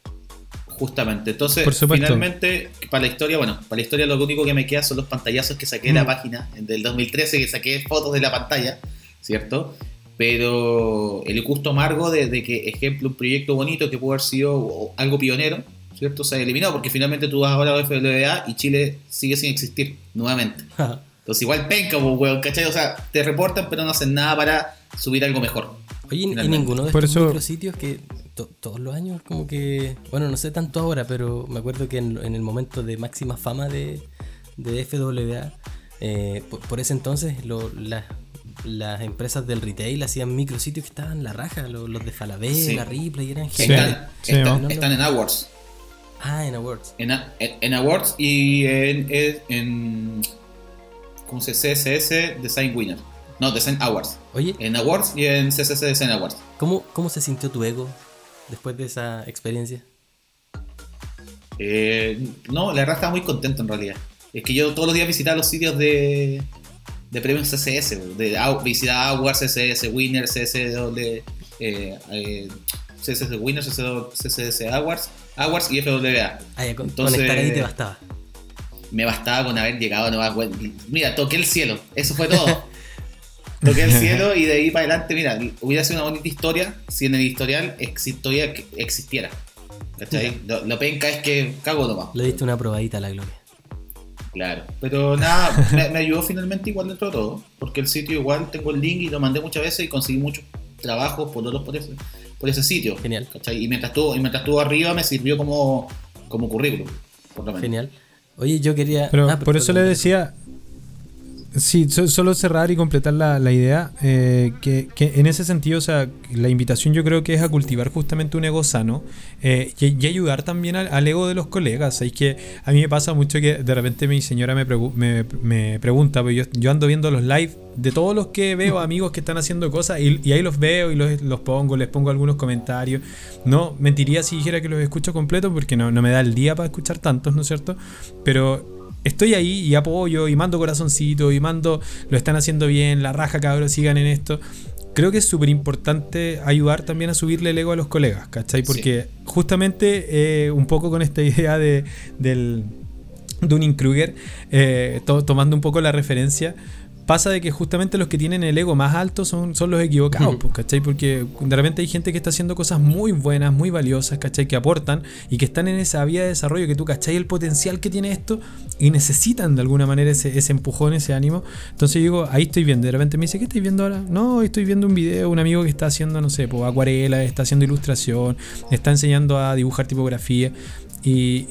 ¿Por qué lo estáis viendo? Por- porque me interesa, obviamente, y porque quiero dar apoyo, ¿cachai? O sea, sí, quiero, quiero, quiero, quiero que esta- estas eh, actividades se sigan haciendo. Entonces, por, por un lado está eso. El que te critica en general tiene que ver con que te ve como una competencia. eh, por lo general también tiene mucho que ver con el miedo. Y tiene que ver con esta idea de derribar los, los edificios cercanos, ¿no es cierto? Que decía Francisco. Porque necesito yo verme más alto que los demás porque yo soy el inseguro. Yo soy el que está con problemas de seguridad, yo soy el que tiene ciertas dudas respecto a esto o ciertos miedos. Entonces necesito al que se ve muy seguro de lo que está haciendo tratar de tirarlo para abajo. Como, como ¿Cachai? lo que Entonces- dijo Francisco el otro día en el programa, como se programa acá, cuando decía, ¿por qué están esos weones hablando de diseño y no estoy yo? Claro. Claro. Cual, nos sentamos. Pero lo, Eh, lo más es importante es es, eso. que quienes tienen esa actitud son redimibles. Es cosa de mirar a Zuko, por ejemplo, que, Sí, oh, que qué buen su, ejemplo, su objetivo era capturar al Vegeta avatar. también. Sí, Vegeta también. que Zuko su objetivo, estoy hablando de Avatar, la leyenda de Aang, por si acaso, para los que no son nerds. Zuko era un su, su forma de validarse a sí mismo, de, de retomar eh, su, su peso como personaje era capturando al avatar, matándolo, pero al final, ¿cómo llegó más lejos? ¿Cómo llegó a convertirse en el verdadero rey del Reino Fuego? Es haciéndose amigo del avatar y en vez de construir enemigos, construyó amigos y eso lo fortaleció mucho. Exacto. Qué lindo. Justamente. Qué lindo. Mira, y de- me y gustó, me gustó la que- referencia. que los dibujos animados no ya, te ya está por nada. suerte la cachada. Yo por suerte está la cachada. Sí, o- o- es, como, es como Vegeta, lo mismo. Entonces, y con esto termino el ego. eh, ocuparía en este caso el ego eh, personal, ¿no es cierto? Fomentar tu ego positivo, fomentar el ego positivo en los demás, eh, entender que el que te está atacando, eh, entenderlo como desde dónde lo hace con esa perspectiva y construir en este caso en uno confianza, seguridad y satisfacción a través de lo que estáis haciendo, sentirte tranquilo de alguna manera, en, una en un constante desarrollo de aprendizaje, por ende creo que desde ese punto de vista el ego te hace bien. Y por último, eh, no quiero caer en una falsa humildad, pero de repente igual puede uno decir, sí, no, sí, está bien el trabajo, me gustó cómo quedó y yo sé que puedo hacerlo más, no es para tanto, que de repente es fácil escuchar eso, pero uno tiene que estar en su, en su eh, fuero interno, eh, tratar de estar tranquilo en ese sentido, de, convencido. Uno que en general por lo general uno sabe en dónde está más o menos. Así que desde ese punto de vista creo que el, ego es, positivo. Un muy buen ejercicio para, para lo del ego es mandar diseños a validar con, con colegas que sean de tu confianza, que sepan que son juiciosos y que no te van a hacer daño, sino que te van a aportar. Entonces, a uno también. A mí me pasa mucho que yo, ejemplo, en la casa, cuando estoy diseñando algo puntual y que estoy un poco inseguro de si está quedando bien o mal, y para no pecar de soberbio, porque finalmente cuando uno peca de soberbio también corre riesgo de perder un cliente o corre riesgo de echarte un proyecto. O sea, ¿cierto? terminar un proyecto mal. Eh, le pregunto a mi señora, que era mi diseñadora, digo, oye Mariana, ¿cómo, cómo, va quedando eso? Pero dime la verdad, no me digáis que está quedando bien, ¿cachai? Porque de repente, claro, la pareja intenta ser amorosa, pero, dile que sí, dile que, sí. claro, así como, le voy a decir que sí, no, no, pero ella es súper juiciosa y me dice, sí, va bien o no, eh, esto yo lo haría de esta manera. Y, por ejemplo, le pregunto, ¿cómo está esta forma? ¿De esquina redonda, redondo completo o con la esquina eh, sin redondear? Fea tu wea. Eh, Angulares. claro, fea tu wea, ¿te imaginas? Fea tu wea, no sé qué hago viendo contigo, culiado.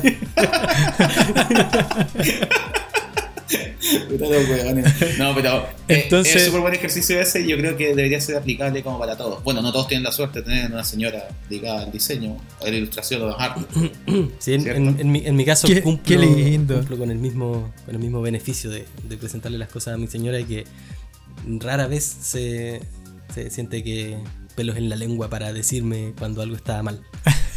Y, al final uno, también tiene que hacerse la pregunta, ¿qué te importa más? ¿Hacer el mejor diseño posible o tener la razón? Yo prefiero elegir esa es, es que completamente el mejor diseño posible tener la razón. Ahora, ya que estamos hablando del ego, creo que, es importante, eh, como, lo compartía Vladi, compartir alguna experiencia que, que a nosotros pueda habernos afectado el ego y que eso, cómo eso puede afectar al trabajo que nosotros realizamos. Y quiero partir con una experiencia que a mí me pasó y, y no me acuerdo si estaba ahí tú, Vladi, pero el, Joel yo me acuerdo que sí estaba.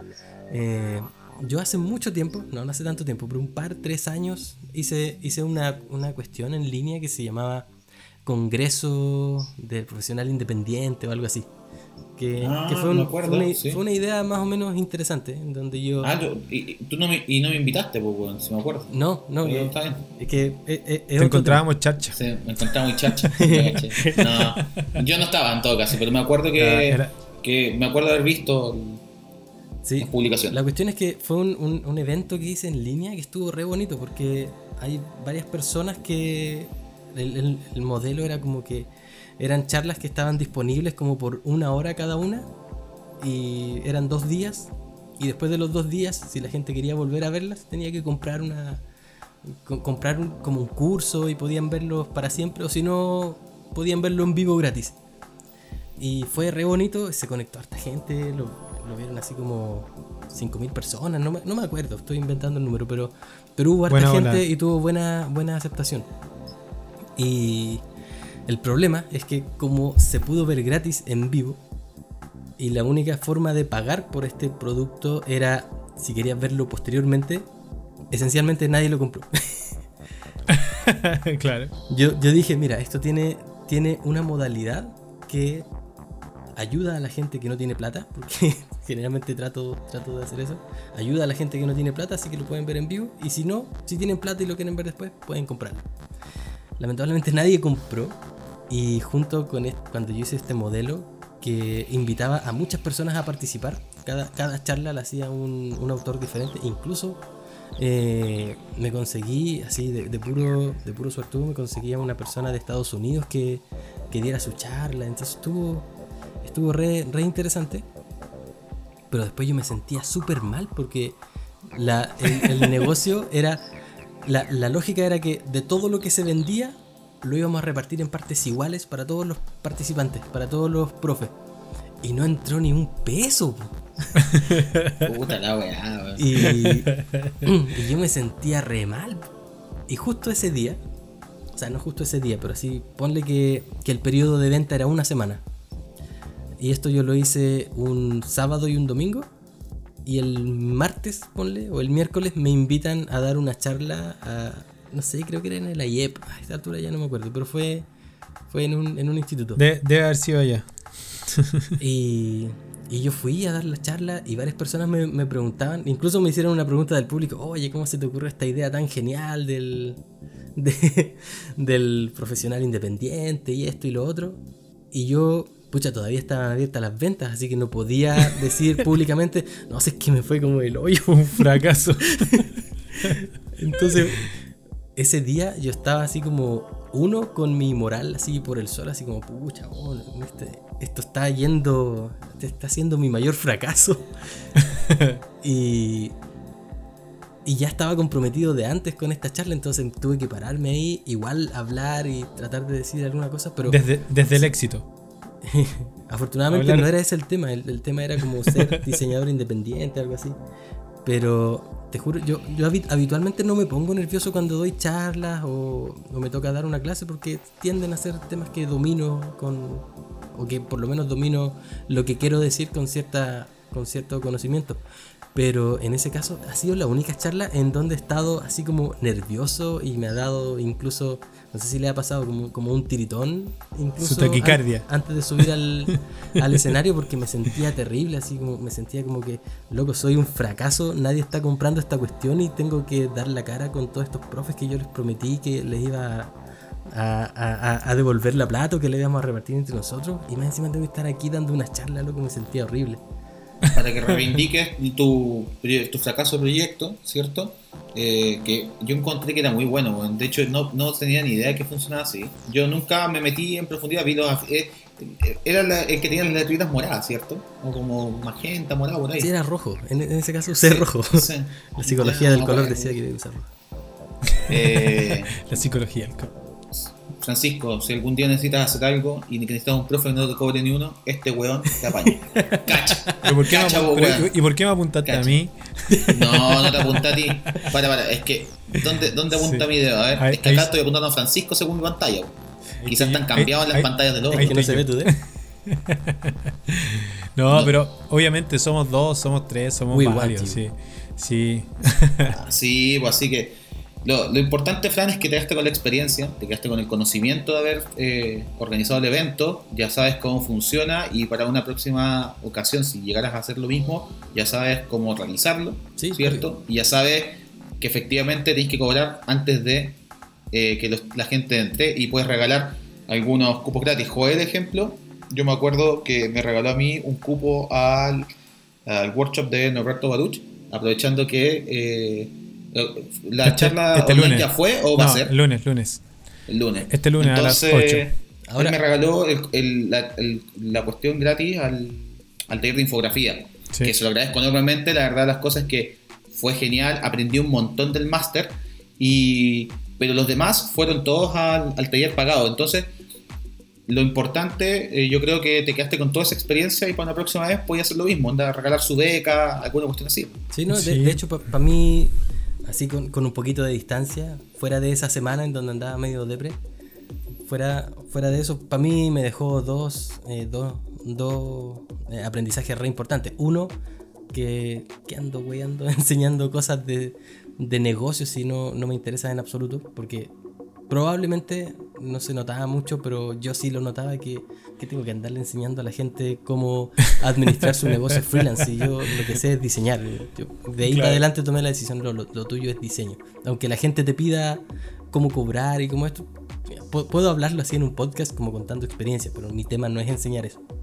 Y segundo, me, me di cuenta de que, eh, de que hay formas más sencillas y directas de, de- de monetizar el, el proyecto mío que no, no tiene que pasar por inventar la rueda cada vez que se me ocurre un proyecto.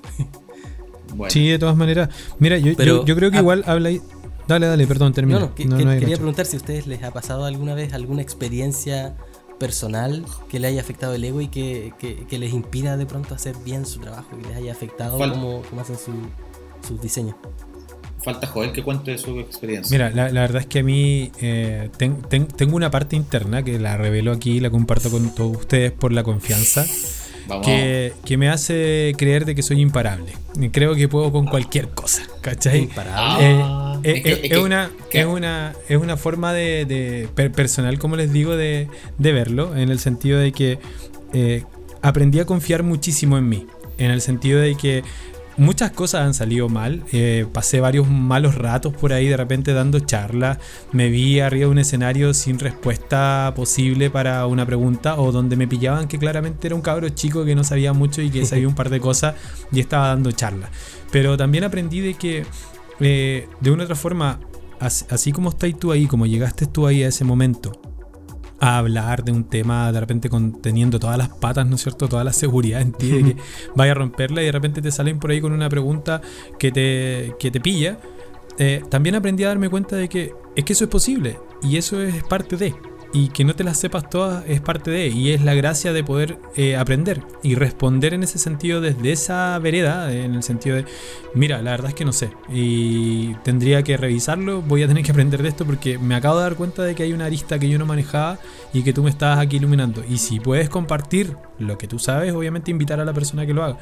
Aprendí a, tenerle, a dejar de tenerle miedo a eso, pero sí pasé momentos incómodos ah, dando charlas o organizando. También me pasó haber hecho charlas con OpenD, eh, organizar la charla y que ten- tener al charlista ahí listo y que llegaran dos personas.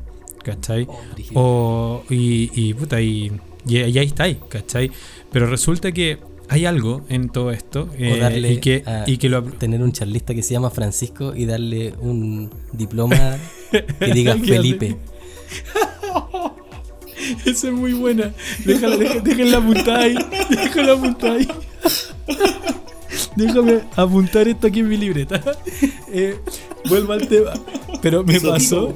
Me pasó. No, pero por, por suerte no soy yo el responsable. Por suerte yo no soy el responsable. Pero sí. Resulta que me pasó por ahí eh, de, de- no sé, deben haber sido dos o tres en las que efectivamente llegaron dos personas, una persona, más yo. Y yo con el coffee ahí preparando todo el tema, galletitas, jugo, todo el cuento, y llegaban dos personas. Y era como, ya no, pero es que debe ser por el horario, deben venir en camino, debe ser porque hoy día estaba nublado, debe ser porque hoy día hubo un arcoíris, debe ser por alguna razón, pero eh, es como que es desesperante ese momento porque tenía un charlista que viene también esperanzado en, en dar su charla y que la gente lo escuche. Y resulta que no tenéis nadie que, que lo escuche. Y he tenido la suerte de que esas personas, no sé si por dentro me agarraron a, a chuchar la verdad, pero eh, me reaccionaron muy bien, me dijeron así como tranqui, así como relájate si este tipo de cosas pasan. Y es como, sabéis que si queréis grabemos la entrevista o hablamos nosotros o te cuento a ti y todo. Y han salido, bueno, para empezar, buenos y grandes amigos, ¿cachai? Con los que hoy día tengo en relación ya de años producto de esto. Eh, pero también fueron grandes enseñanzas porque aprendimos cosas ahí. Muchos temas de los que nosotros tratábamos en, en las charlas de OpenD tenían que ver con cosas como lo que estamos hablando acá en el podcast, en, todos los capítulos que hemos hablado, son temas que hemos tocado alguna vez. Y, y finalmente tú, si le tuvierais tanto miedo como para que eso te inmovilizara, no hago nunca más esta cuestión. ¿Cachai? Pero he aprendido a seguir, ¿cachai? Entonces por eso te digo, y eso lo conecto con, el, con los dos temas que estábamos hablando de ego. Y otra de las cosas que queríamos mencionar era la resiliencia. Y en ese sentido creo que el, el perfil del diseñador tiene que estar acostumbrado a ser resiliente, a, a ser capaz de, cerebrito. de... Sí, sí, sí. Defina resiliencia, porque no todo el mundo conoce esa palabra. Resil- resiliencia. Básicamente, eh, en palabras muy sencillas, la capacidad de, de enfrentarse a escenarios adversos. Eh, es decir, cuando las cosas salen mal, ¿cómo tú te enfrentas a eso? Si quieres, te leo acá, dice, la resiliencia es la capacidad de los seres humanos para adaptarse positivamente a las situaciones adversas. Sin embargo, el concepto ha experimentado cambios importantes de la década de los 60. Básicamente, esta idea de tenía un problema, cómo sales adelante de esto y cómo sales positivamente, o sea, sin, sin- eh, tratando de no salir dañado, ¿cachai? De toda esta cuestión. Y, O si saliste dañado, poder levantarte. Exacto, y, y atreverte de nuevo a, a hacerlo, que era... y que- que- y Lázaro andó. Que la mar está lista para Estamos locos, cabrón, estamos locos definitivamente. Levántate, hombre loco, sal a pescar, sal a pescar, En- ¿qué? Alza la mano si te estás bailando. Entonces Ah, yo creo que... Entonces yo creo que si, si finalmente tuviste algún problema por ahí de ego, es justamente la resiliencia la que te ayuda a salir del paso, es la que te ayuda a entender de que así como el junco se dobla y se vuelve a poner de pie, ya, juguemos un poco con esa idea, se, se trata un poco de eso y, y nosotros, nosotros lo aprendemos desde, deberíamos de hecho. Vale, vale, pero despacito, para que vayas musicalizando el momento. Deberíamos aprender eso desde la escuela, desde cuando nos hacen opinar. Puta, el juez quiere hablar. Y caché que yo seguía, pero Francisco se pone a reír y muere.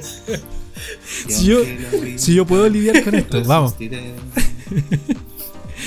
Entonces digo, el diseñador, cuando, cuando te hacen opinar del trabajo de otro, cuando otro opina de tu trabajo y te tira a partir, así un compañero, o cuando el profe te dice, ¿cachai? El, el profe, el, eh, tu alumno, el del 5-7, ¿cachai? Onda, eh, chuta, es que hasta aquí llegó todo, ¿cachai? Onda, me están diciendo que el trabajo está malo, por ende estoy malo yo, está malo todo, está todo mal.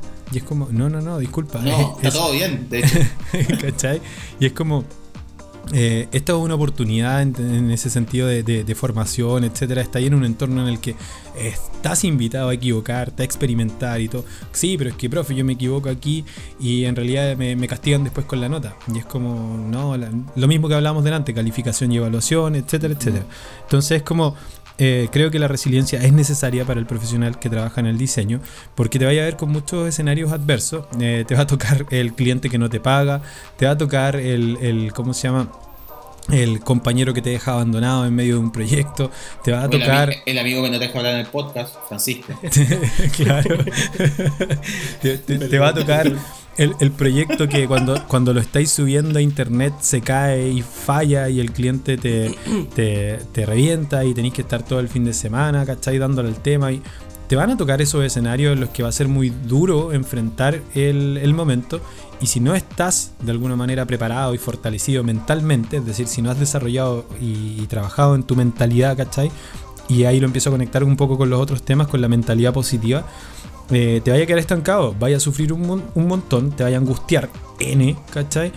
Y angustiado y con dolor de guata, ser creativo es muy doloroso, muy doloroso. Entonces, Sí. desde ese punto de vista, creo que eh, es bueno entrenarse en esta resiliencia, en este aprender de que de repente cuando te Tolerancia critican tu. Sí, sí, ¿cachai? Aprender a salir del paso, aprender y entender de que nuestra, nuestra profesión está ligada a esta idea del fracaso, que de repente te caes, de que de repente el proyecto no funcionó, etcétera, etcétera, etcétera.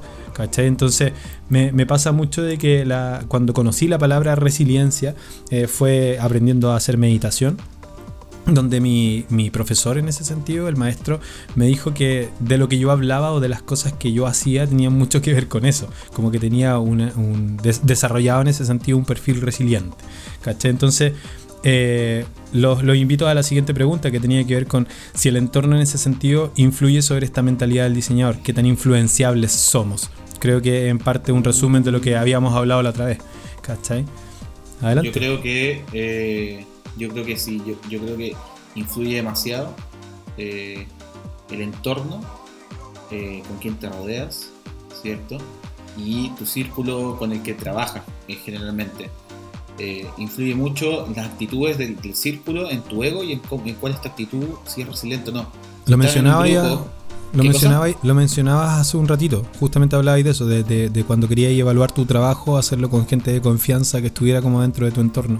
Sí, o sea, y, y voy más allá incluso porque muchas veces eh, si tu entorno, ejemplo, tiene poca tolerancia a la frustración, si tu entorno eh, son de las personas de que, ejemplo, no se les puede decir nada porque le dices algo y la primera vez eh, van a pensar que tú estás intentando hacerles una crítica en vez de que piensen que estás haciendo algo constructivo, cuando te toque a ti pedirles algo a ellos, lo más probable es que te pase lo mismo. ¿Cierto? Ajá. Que seas tú el del otro lado, ¿ya?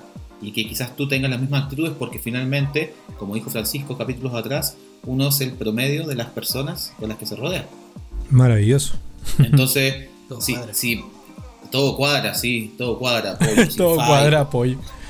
Todo cuadra. Ilumínate con fe. Entonces, Illuminati. Entonces, eh, Francisco, no dibujes mientras yo hablo, yo no te hago esas cosas. Ah, sí, súper pesado. Es una forma de no, pero hablando. Sí, tranquilo, si yo estoy haciendo lo mismo. Pero eh, a lo que voy es eso. Yo creo que influye, eh, el diseñador se ve influenciado por su entorno, sí. Ahora depende de cada uno tomar lo positivo del aspecto para poder salir resiliente de las situaciones negativas y también para poder aprender mucho de tanto situaciones negativas como positivas. Eso. Sí, bueno, yo, yo creo lo mismo, o sea, de, de una otra forma creo tanto en, en, esto de que el entorno influye que decidí hacer justamente ese camino, o sea, partí por formar mi agencia, tener una empresa durante nueve años con, con, compañeros de curso, eh, aprendí en el camino que no era bueno tener cuatro socios, ¿no es cierto? O sea, tres socios, ser, ser cuatro en una empresa, pero, pero aprendimos mucho de eso. Eh, hasta el día de hoy la relación es muy buena y siempre ha sido justamente de, de compañerismo, de apoyarte, de, de, una confianza máxima. O sea, eh, es como decir, eh, yo sé que, que, aquí podría salir un chiste, pero fue como que tuvimos un hijo juntos, entonces, y ese hijo lo criamos durante nueve años, ¿cachai? Y, y tenía esta idea de, de de cómo se llama de que estás poniendo todo tu esfuerzo en que esto crezca en que esto vaya dando eh, cómo se llama fruto y que de hecho permitió que cinco personas trabajaran para nosotros y eso era como wow ¿cachai? o sea estamos creciendo ¿cachai? y es como tener, la idea de, empleados dentro de que podían venir también a hacer ese camino y de, de desarrollo me tocó hacer un poco de jefe ahí de proyecto en, en muchos casos y se aprende harto de eso y ese entorno facilitó muchas cosas para mí, me, me, permitió hacer un desarrollo profesional, una carrera profesional distinta a, al promedio, no sé que no era un caso común. Y después, por otro lado, eh, cuando trabajé desde el 2014 más o menos, que empecé a trabajar en Cowork, finales del 2014 hasta la fecha, el trabajar en Cowork también, o sea, sin duda, fui formando un grupo junto a otros amigos en el que eh, extrañas a tu entorno ¿cachai? laboral, profesional, a tus colegas en el día a día, eh, juegas con ellos, te diviertes con ellos, hablas, vas aprendiendo, debates, ¿cachai? Me, me, encantaba la hora del almuerzo que yo siempre les decía, almorcemos todos juntos y nos sentábamos la, a, la, a, la, mesa, ¿no es cierto?, a comer y era una hora que la verdad es que esperábamos dentro del día porque se armaba todo un debate y compartíamos y, y estábamos siempre debatiendo de, acerca de ideas del diseño, de cómo mejorar el tema, de cómo mejorar el diseño país, etcétera un montón de, de, de, de, temas que teníamos ahí. Entonces, Típicas sin duda eso. de cambiar el mundo. Sí, sí, por supuesto. Y por ahí también salían estas conversaciones como de deberíamos grabar esta cuestión, ¿cachai? Allá nunca se nos ocurrió apretar play. Acá a nosotros se nos ocurrió apretar play y ahí estamos. Llegamos un Entonces, creo que totalmente. O sea, influyen muchísimo en tu mentalidad y sobre todo también te ayudan a, a entender un entorno. Porque si tenías un entorno que te dice que el mercado está malo, que estamos sobrepoblados, que no hay oportunidades de pega, que Entonces, la cosa no está difícil. Diseño, pues, no, no, no. Eh, o sea, más allá de eso, que estamos Sí, claros. Sí, pues es que, lo que voy, ¿cachai? O sea, si ¿Para qué no estudiáis esto eso- si sabéis cómo me pongo? Claro, sí, hasta cuando yo entré a estudiar diseño ya hablaban de esa weá, de que el mercado está saturado, te iba a morir de hambre. De hecho, A me- ver, me acuerdo- discúlpame. Yo del 98 ya hablaban de eso, güey. Imagínate, pues, weón. El y quizás de 98, antes, po. pues, weón, porque Sí. yo me, me acuerdo haberle puesto en algún momento, había un meme que decía. Eh, ¿Cómo no, decía? me puedo ¿Cómo acordar, no decía? me puedo acordar bien con lo, el- el- con- el- lo que decía el meme, pero sí el contexto. El contexto era como que el que logró estudiar diseño gráfico y, y vive de eso. y una wea así. Sí. Y, y lo posteo con mi familia porque finalmente cuando entré a estudiar diseño me apoyaba mi mamá, mi abuelita, que me, mi núcleo familiar, mis hermanos, pero los demás, weón, ni, ni mi viejo me compraba porque te iba a cagar de hambre de esa dura. sí, pues, weón, pero sí, tengo un viejo que es ingeniero, ¿cachai? Buena, Primo tío. ingeniero, entonces, claro, de- del mundo de la ingeniería, nosotros, siempre los diseñadores, hemos sido vistos así como que, ay, decía esa pega, weón, no, no da plata, pues, weón. Sí, obvio. Claro, y finalmente, bueno, claro, estos buenos como juegan a ser comodines en todas las empresas, ¿cierto? Entonces, eh, Ah, diseñador versus ingeniero. ¿hay cachado? Yo siempre voy a los ingenieros, que Sí, tengo hartos conoci- amigos, conocidos y familiares que son ingenieros, entonces los comodines, Los pues, weón. comodines. Los comodines, y después diseñar esos buenos diseños, pues weón. Pero, pero hablando fuera, fuera de la talla y todo, claro, finalmente, eh, si el entorno después eh, te dice que el mercado está sobre la cuestión y tú le creí, entonces te, te va a la mierda con un montón de expectativas, pues weón, es como si ahora weón le creyéramos al, al mundo, weón, que hay mucha gente que dice el mundo se va a acabar. Oh, el mundo se acaba, el mundo se va a acabar. ¿Qué- ¿Con qué expectativa van a crecer esos cabros chicos, weón, de 15, 17, 18 años que quieren hacer algo su vida y, Sí, y po. que de repente su entorno le está diciendo se acaba el mundo, ¿Cachai? Van a lo- llegar los ovnis, van- va a caer un meteorito, Que queda para los- los va a matar a todos. Que queda para los acabar. Si un día me has de querer, te debes apresurar.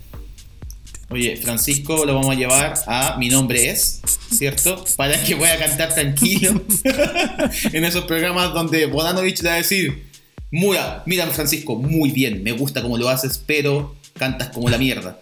Pero. ¿ustedes conocen a los bunkers? Sí. Lo ubico. Yo soy el sí. ¡Oh! Cacha. Era él, era él. Era él.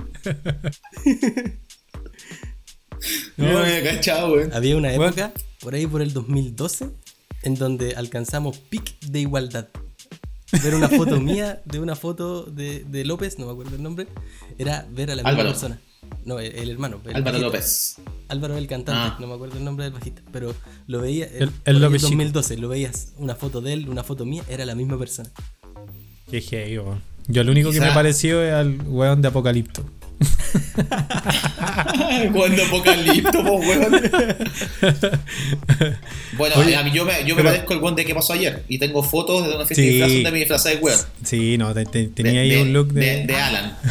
to- De totalmente. Alan, mira, sí, tengo una foto ahí, la voy a mandar después. Vamos a hacer un capítulo de lo igualito a. Claro. Oye, pero Entonces- ah, terminando, eh, hilando nuevamente el tema, ¿cierto? Y estábamos hablando de cómo influye, eh, el entorno influye en la mentalidad del señor. Yo creo que el entorno influye harto, ¿ya? Pero también hay que saber, hay que saber tomarse las opiniones con altura de miro, ¿ya? Ser Sí. un poco altruista y, y finalmente decir, bueno, lo que me sirve bien, lo que quizás no me sirve, procesarlo un poco más para ver qué positivo puedo sacar de eso y, y lo que y lo positivo, ¿cierto? Ojalá guardárselo, pero tampoco subirse al pony, como dicen por ahí, o que suba mucho el ego.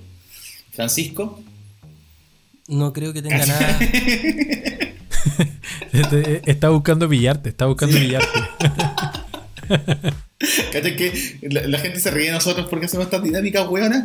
¿no? Yo todavía no, todavía no entiendo por No. qué no escuchan. No, y, y bueno, Corta sin, acá, sin- sin mencionar acá. que el día de mañana, cuando esto sea transmitido por video, ahí, ahí es donde quiero ver qué es lo que va a pasar con todo esto. Pero mira, yo, yo quería cerrar con, con una idea, este, este temita que, que, que tenía que ver con estas personas con las que tú decides trabajar.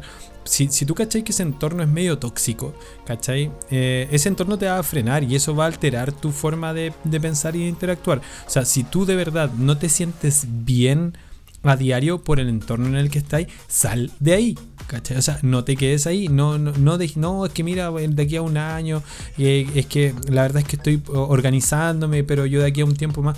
Yo, yo he escuchado personas que me dicen, "Vale", o de hecho, me llamaba mucho la atención cuando existía Foursquare, que después mutó a, eh, ¿cómo se llamaba? La- que era esta donde tú hacías check-in en los lugares, en Ah, los ya. distintos locales. Se llamaba Foursquare y después se llamaba, no sé, tenía un nombre como con una abeja, pero en fin.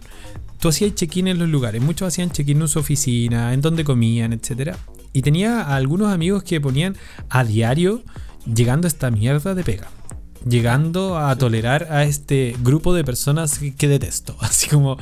Y era como, discúlpame, eh, llevo tres meses y ya me está dando depresión leer tu mensaje a diario, que en donde llegas a tu pega y empieza tu día pésimo, ¿cachai? Entonces yo dije, disculpa, así como, ¿cuánto rato lleváis ahí? Onda, ¿No, no salir de esa pega? Así, cuatro años. Y yo así como, cuatro años viviendo esta tortura a diario. ¿Y por qué? Bueno, porque hay que trabajar. Sí, pero no ahí, ¿cachai? O sea, no, no, no, no estáis obligado a trabajar ahí. Y eso Hay más obviamente... lugares. Claro, y eso obviamente in- in- incide en tu postura, en tu forma de hacer, en tu forma de desempeñarte.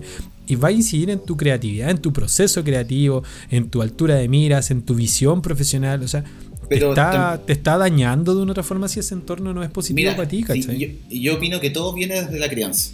Todo, todo nace desde ahí.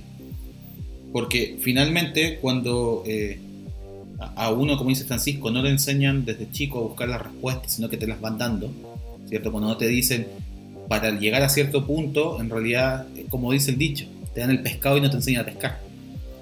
Finalmente llega un punto en tu adultez donde dar los saltos, atreverse a hacer algo nuevo, o eh, como dicen, el que no se arriesga no cruza el río, ¿cierto? Sí, ajá. se vuelve algo imposible para una persona que nunca estuvo acostumbrado a buscar su camino a la respuesta.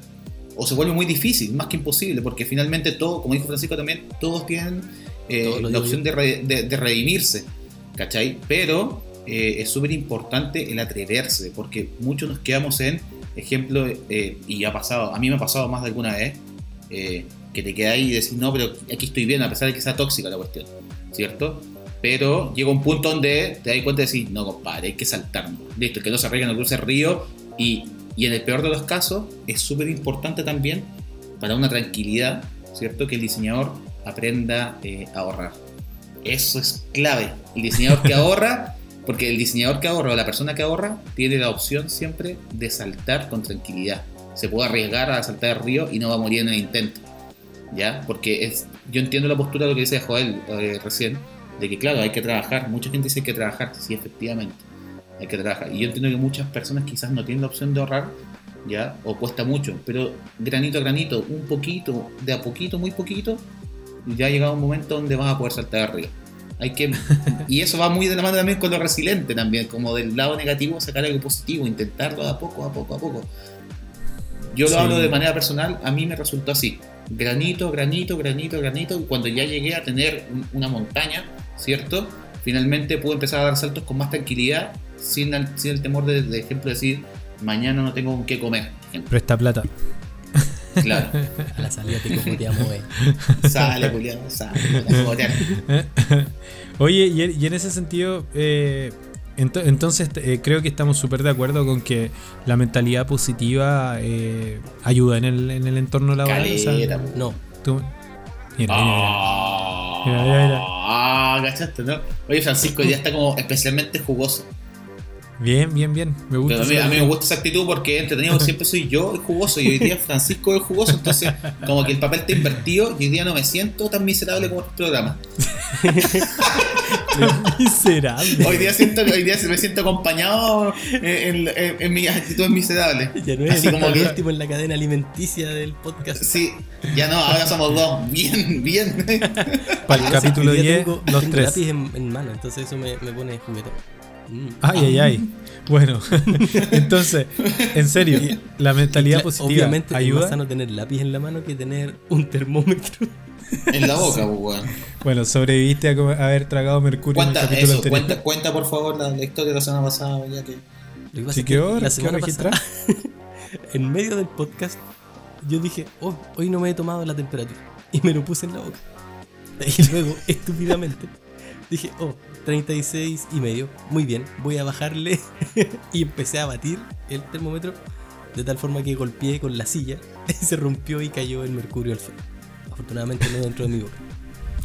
Sábado, toda la noche del sábado y el domingo recogiendo gotitas de mercurio como un estúpido. Bueno, y, Cada y- uno la recoge como puede. Ese, ese es el problema tuyo, weón, si la recogiste como estúpido.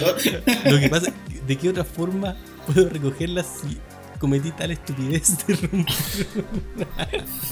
no, fue, fue curioso, insisto. Si el- el- en el minuto que, que- que quienes nos escuchan vean los, los videitos y los cortos que vamos a ir subiendo, ahí, ahí va- van a ver un poco de qué se trata todo esto y a qué nos enfrentamos en cada capítulo. Chicos, ¿Por qué? entonces, ¿Por qué decía que ¿En serio? no que no aporta tanto la mentalidad positiva? Obviamente. Exacto, eso. Tener, tener una mentalidad positiva. O- obviamente, tener una mentalidad eh, que, que apunte hacia lo positivo tiene, tiene sus ventajas, como permitirte pensar que las cosas se pueden conseguir y, y da- y darte cierto optimismo de que, de que hay un camino que se puede encontrar para llegar a la solución que uno está buscando. Así que, bien por ahí.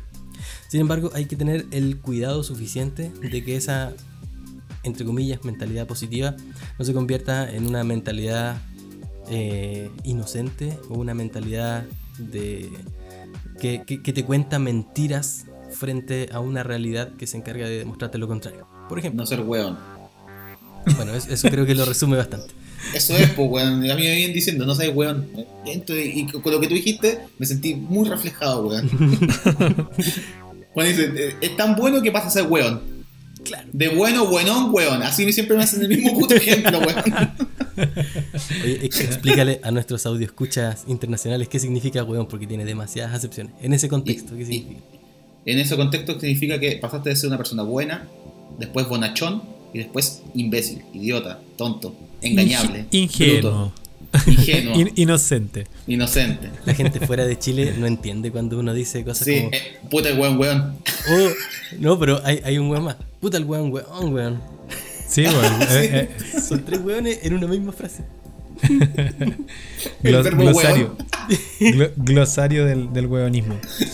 Sí, pero Ya, a, lo- sigue, sigue. a lo que voy era, era ese, ese punto de que, si bien es importante ser optimista hasta cierto punto, tampoco hay que caer en la falsa, en, en crearse falsas expectativas frente a la realidad. Y creo que hasta cierto punto yo lo, lo digo por haber sido quizás de- en parte víctima de esa, de esa situación. Creo que en algún momento pequé de, de, de inocente o de weón, para ponerle el, el término correcto, de creer que las cosas se iban a dar porque se iban a dar, sin haber establecido un plan o sin pensar de que, de que había una forma de llegar allá y que tenía que encontrarla.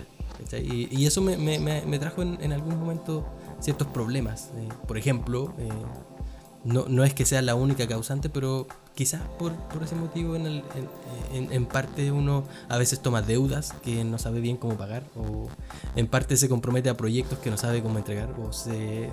O, o- o en- o entra en, sociedades que no está 100% seguro de que van a funcionar. Entonces hay que, hay que tener cuidado de no ilusionarse demasiado. Justamente, yo concuerdo mucho contigo y en base a eso, te hago una siguiente pregunta, Francisco, para que continúes con el hilo. Con el universo, en base, ah bueno, en ba- con base en eso. ¿El universo conspira a favor del diseñador o no? El universo es altamente indiferente con nuestra existencia. Joel, ¿y tú qué opinas? Eh, yo, yo tengo una, una visión personal eh, de, de- de la existencia humana en la que podría estar un poquito más de acuerdo con que eh, de repente pareciera de que si, si en este caso obras bien, las cosas van bien. Eh, si queréis llamarlo ley de atracción y cosas por el estilo, dale. Pero yo, yo entiendo de que finalmente si, si tú estás trabajando y te estás esforzando, por consecuencia empiezan a salir las cosas bien. Pero no considero de que sea obligación, es decir, te podrías sacar la cresta toda la vida trabajando y esforzarte muchísimo por lograr algo y que nunca te funcione. O sea, en ese que, sentido, que- que no hay un no es patrón que- definido. en- No, no, no, no, para nada. O sea, yo, yo creo que igual existen varias cosas. Existe un poco de fortuna, existe un poco de, de- de- de esta idea aleatoria, ¿no es cierto? De como, como decía Francisco, de como eh, el, el cosmos, el universo es altamente indiferente. O sea, es, como- es que loco, o sea, piénsalo de, de- de la siguiente forma. Para empezar, si creemos que somos los únicos habitantes de este universo, somos los únicos, ¿cachai? Onda, eh, somos tan grandes, somos tan eh, eh, relevantes en la existencia de este universo infinito prácticamente. Y digo, pucha, pongámoslo en perspectiva. La verdad es que poco le importa al, al universo, al Sol, a Saturno, a, a las- al sinfín de estrellas, que nosotros estemos aquí ahora haciendo este podcast o estemos sufriendo de repente. ¿Cachai? Pero, bacán, bacán, esa es la idea. Eh, para, para- para- para entrar en el debate. Dale. Entonces, yo digo, eh, yo confío, confío mucho, yo personalmente confío mucho en que si uno actúa bien, las cosas salen bien.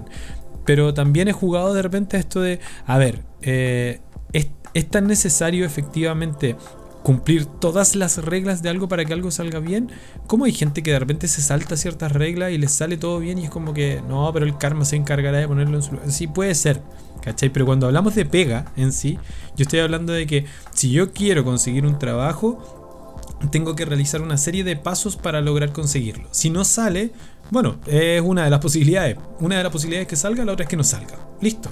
¿Quieres volver a intentarlo? Inténtalo de nuevo, ¿cachai? Y de repente si ya lo intentaste tres veces, ahí se vendría esta idea de, ¿sabes qué? Amigo, date cuenta, ¿cachai? Eh, de repente esta pega no es para ti, de repente efectivamente no calificáis para esto, y quizás no te has dado cuenta de para qué tipo de cosas calificáis. Y estáis tratando de ponerle el ojo a algo que es casi platónico, ¿no es cierto? Y que no se puede alcanzar y, y listo. Eh, lo mencionaste también tú, Francisco, en unos capítulos anteriores. eh, la vida no te debe nada.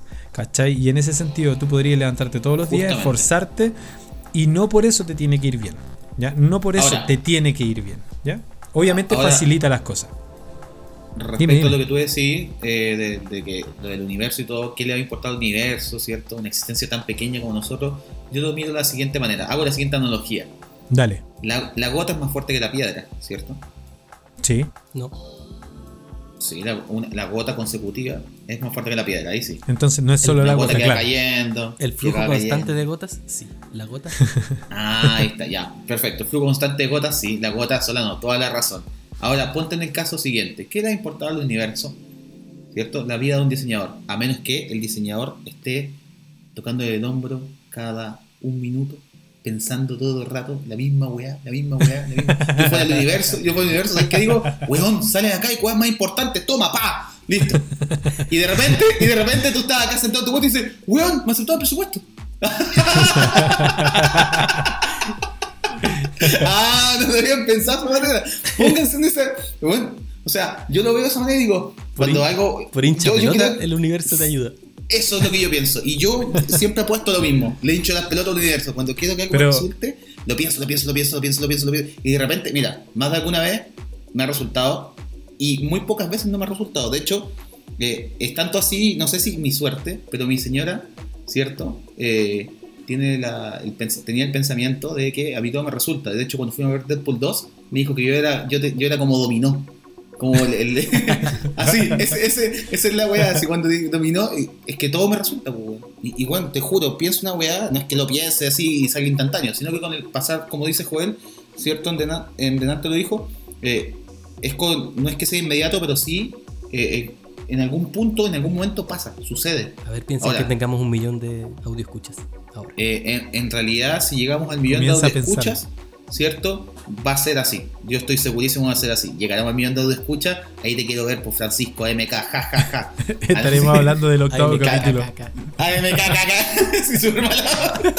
Joel, oye, sé que a Joel lo rompemos. Cada programa lo rompemos con estas tallas ridículas, pues, weón. Después Joel, después Joel no, No. puede ni hablar, pues, weón, y cuando, y cuando edita está cagado risa. Yo estoy íntegro en este capítulo, lo he disfrutado Sí. mucho. he estado aquí tranquilo escuchándolo, es que- los dejo fluir porque también aprendí en todo este proceso de que nuestro podcast es así. Sí, y aparte es entretenido, sí, igual mezclamos diseño con un poco de vida personal y, y- y Sí, igual no, obvio. sale, no- no sale, no sale como del alma porque eh, podría ser que estuviera pauteado, ¿cierto? Pero la verdad es que nos cagamos de risa nomás, hablamos de la experiencia de diseño, hablamos de lo que nos ha pasado en el mundo del diseño, intentamos a- aportar a este pequeño mundo de los diseñadores, ¿ya? Y basado en lo mismo, ¿cierto? Ya que nosotros somos tan auténticos y nos gusta ser así, nos, espontáneos es la palabra, ¿cierto? ¿Alguna vez han rechazado a algún cliente en base a sus principios personales? Sí, Sí, sí, totalmente. Yo sí. Yo, yo tengo dos. Tengo dos rubros vetados de, de manera así inicial. Por favor, dime, dime, dime que son los mismos que los míos. A ver, vamos, te escucho. Cualquier tema relacionado con religión o política lo rechazo de entrada. ¿Ya? ¿Y?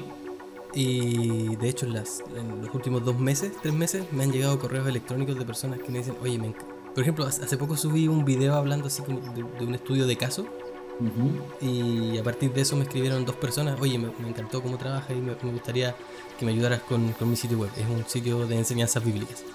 Pucha, sorry, pero no trabajo con, con religión. Y no es que tenga nada con la gente que haga religión. Tú no quieres pero trabajar conmigo. Sería, sería un poco eh, injusto de mi parte estar trabajando con alguien que hace, que- diseñándole algo a una persona que enseña cosas de la Biblia, siendo que yo creo que eso no, no es real. Claro, ¿cachai? sí, obvio. Sería Claro. poco íntegro. Y creo que la política es un, es un ambiente que se mueve tan feo que no me, no me agrada. De- desde chico, de hecho, de cuando, cuando, cuando chicos teníamos como 14 años, tocaba batucada yo. Y no- nos pillaban an- andando por la Curioso. calle. ¿Ah? Curioso, curioso.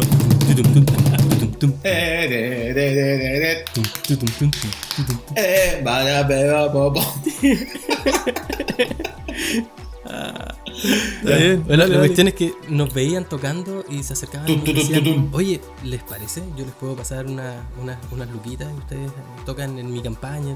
Pucha, sorry, ¿no? Nosotros estamos tocando para llevarle quizás, en, en- en una para pasarlo bien nosotros y en segunda para llevarle alegría a nuestra población, no para no para ayudarte a conseguir votos. Así que no. Lo mismo, Claro. lo mismo siento que se, se extiende a mi, a mi trabajo como diseñador. Y, y hay un cliente en particular que en, que en algún caso Vamos, vamos. yo lo Escupe el nombre, vamos. me, vamos. me- me sentí con, con la necesidad de, de- de- de sacarlo de mi, de mi vida porque era una amiga o alguien conocido de un amigo. Y yo dije, ah, bueno, era un proyecto así chiquitito, así minúsculo. Y estaba haciendo un CD interactivo de, esa época. Y, era como enseñarle, era un CD para enseñarle a los niños ciertas cosas, así como eh, historia del arte incluso, o para enseñarle cosas así como de, no sé, de la historia de, de- de la humanidad, no sé. Y había un momento en donde les hablaba de algunas pinturas. Y habían unas pinturas de Carballo. Supongo que identifican a Carballo y a Da Vinci. G. G. Y, y esta persona había agarrado las pinturas de Carballo y en PowerPoint les había puesto unos destellos y le había cambiado, le había cambiado los colores, le había puesto así como tono y saturación, no sé cómo se usará eso en, en PowerPoint, pero como que le había subido porque según ella Lo entendió todo, ¿viste? estaban muy oscuras esas imágenes para los niños. Y yo le decía, no, no, no, sorry, pero yo no puedo seguir contigo. Bueno, bueno eh, y Joel, tú, Eh, yo, yo también eh, hice, ¿cómo se llama? Me- o sea, me tocó estar con personas que, que de repente mandaban onda, mandaban una pega. me, pedían una pega, ¿cachai? Y era como... eh, es que hablando con la persona ya me da la sensación de que como que no confío en la persona. Yo soy súper de de sacarte el rollo en una reunión en persona. Miro tu gesticulación, el, tu, tu, toda tu expresión corporal, ¿no es cierto? Eh, pongo atención a las palabras que utilizas. Eso lo hago de forma natural, no, no es que lo piense, eh, me- sie- siempre me ha pasado. Y saco todo, el, saco todo, el, todo el, el rollo ahí y esta persona confío y en esta persona no confío. Eh, en palabras simples, este por guata, así como que me tinca, mi guata me dice que sí, mi guata me dice que no. Y me ha pasado con personas con las que he estado así y justamente eh, he aprendido a hacerle caso a eso. De repente como que por guata tú decís, ¿sabéis que no me tinca este loco? Ya empezáis a trabajar, empecé a hacer las primeras cosas y decís, sí, ya no, no, no, no, no se puede trabajar con esta persona y chao. Eh, he- he parado algunos proyectos, incluso una vez detuve un proyecto y le devolví la plata al compadre así como, toma, ni siquiera me la había pedido, pero fue como, toma, la verdad es que no me interesa, no quiero seguir eh, vinculado de ninguna forma a tu proyecto ni, ni a ti como persona, ¿no es cierto? Personas de verdad, eh, no sé, turbios, poco, poco regulares, poco eh, honestos en, en algún caso. ¿Cachai? Entonces eh, me ha pasado ahora como que tenga tan definido como en, en- áreas, eh, como dice Francisco, o sea, yo creo que también. No, no sé si trabajaría en un sitio de religión porque obviamente no pasa nada, ¿cachai? No, no, no, no creo en ese sentido en ninguna religión. Eh, si, si tuviera, si fuera en contra como de mis principios en ese sentido, o mis valores, no sé, podría decir que no, pero no lo tengo así como vetado como para decir, tengo este, este y este reconocido como que no los haría. Yo creo que me quedo más con la idea de, de si veo algún tipo de mala intención o algo irregular, no, no me gusta. Soy súper enemigo de los, de los amiguismos, no me gusta esa idea de que eh, te dejen entrar. eh, a un local o que te dan una preferencia porque somos amigos simplemente. De hecho, muchos me, me pasaba muchas veces en Open de que me pedían eh, un puesto o me pedían que les reservara un lugar en, al- en algún curso, taller. Y yo les decía, si hacía el proceso completo, puede ser. O sea, si llegáis a la hora, yo lo que puedo hacer es avisarte y decirte, mira, a las 12 vamos a publicar para que estés atento. Pero de ahí a inscribirte porque sí, ¿cachai? Onda, no- doy, no- doy no- fe, doy fe que Joel es así, es imparcial.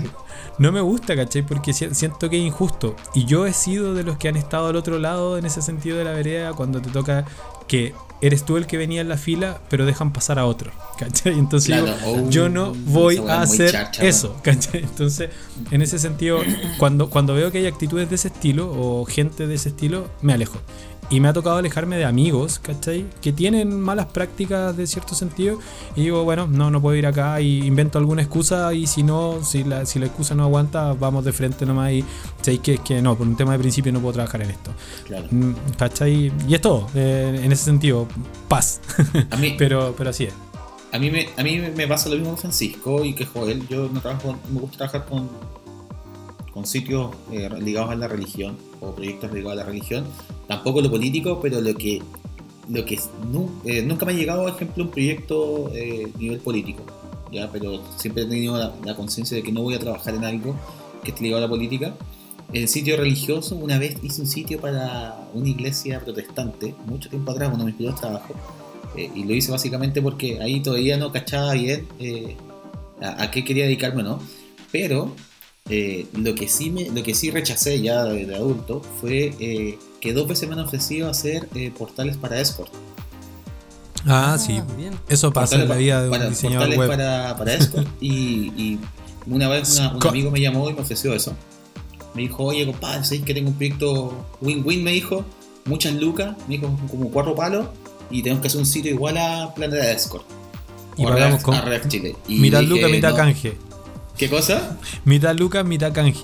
Claro, ah, bueno, eh, Sí. prácticamente a- algo así por ahí va la No, conversación sí, en sí, algún en momento.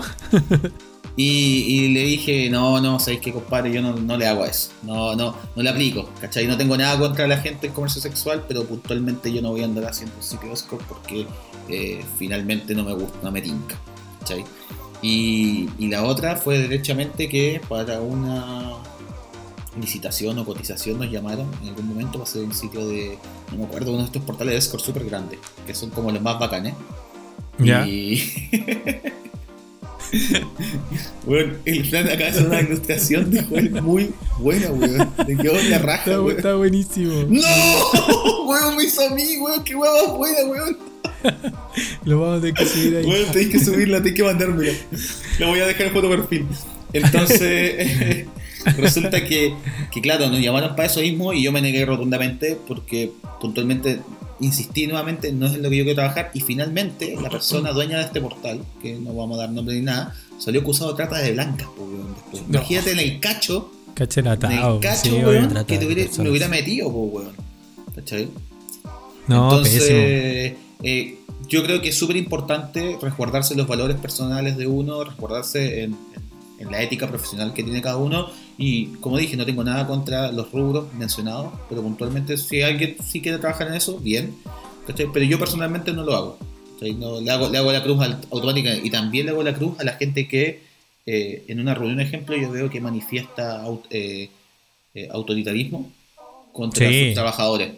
Ejemplo, yo Ah, tampoco, bien. yo no, no permito, ejemplo, si yo voy a una reunión y estoy en una reunión con un gerente, ejemplo, y veo que el gerente trata como las weas a su asistente, a la secretaria o a su compañero de trabajo, Chao. o sea, chao. Y, Sí, y, y la totalmente hasta de ahí, acuerdo. lo siento, no puedo trabajar contigo, pero ¿por qué no? Porque la verdad de las cosas es que tu forma de tratar a las personas no va conmigo.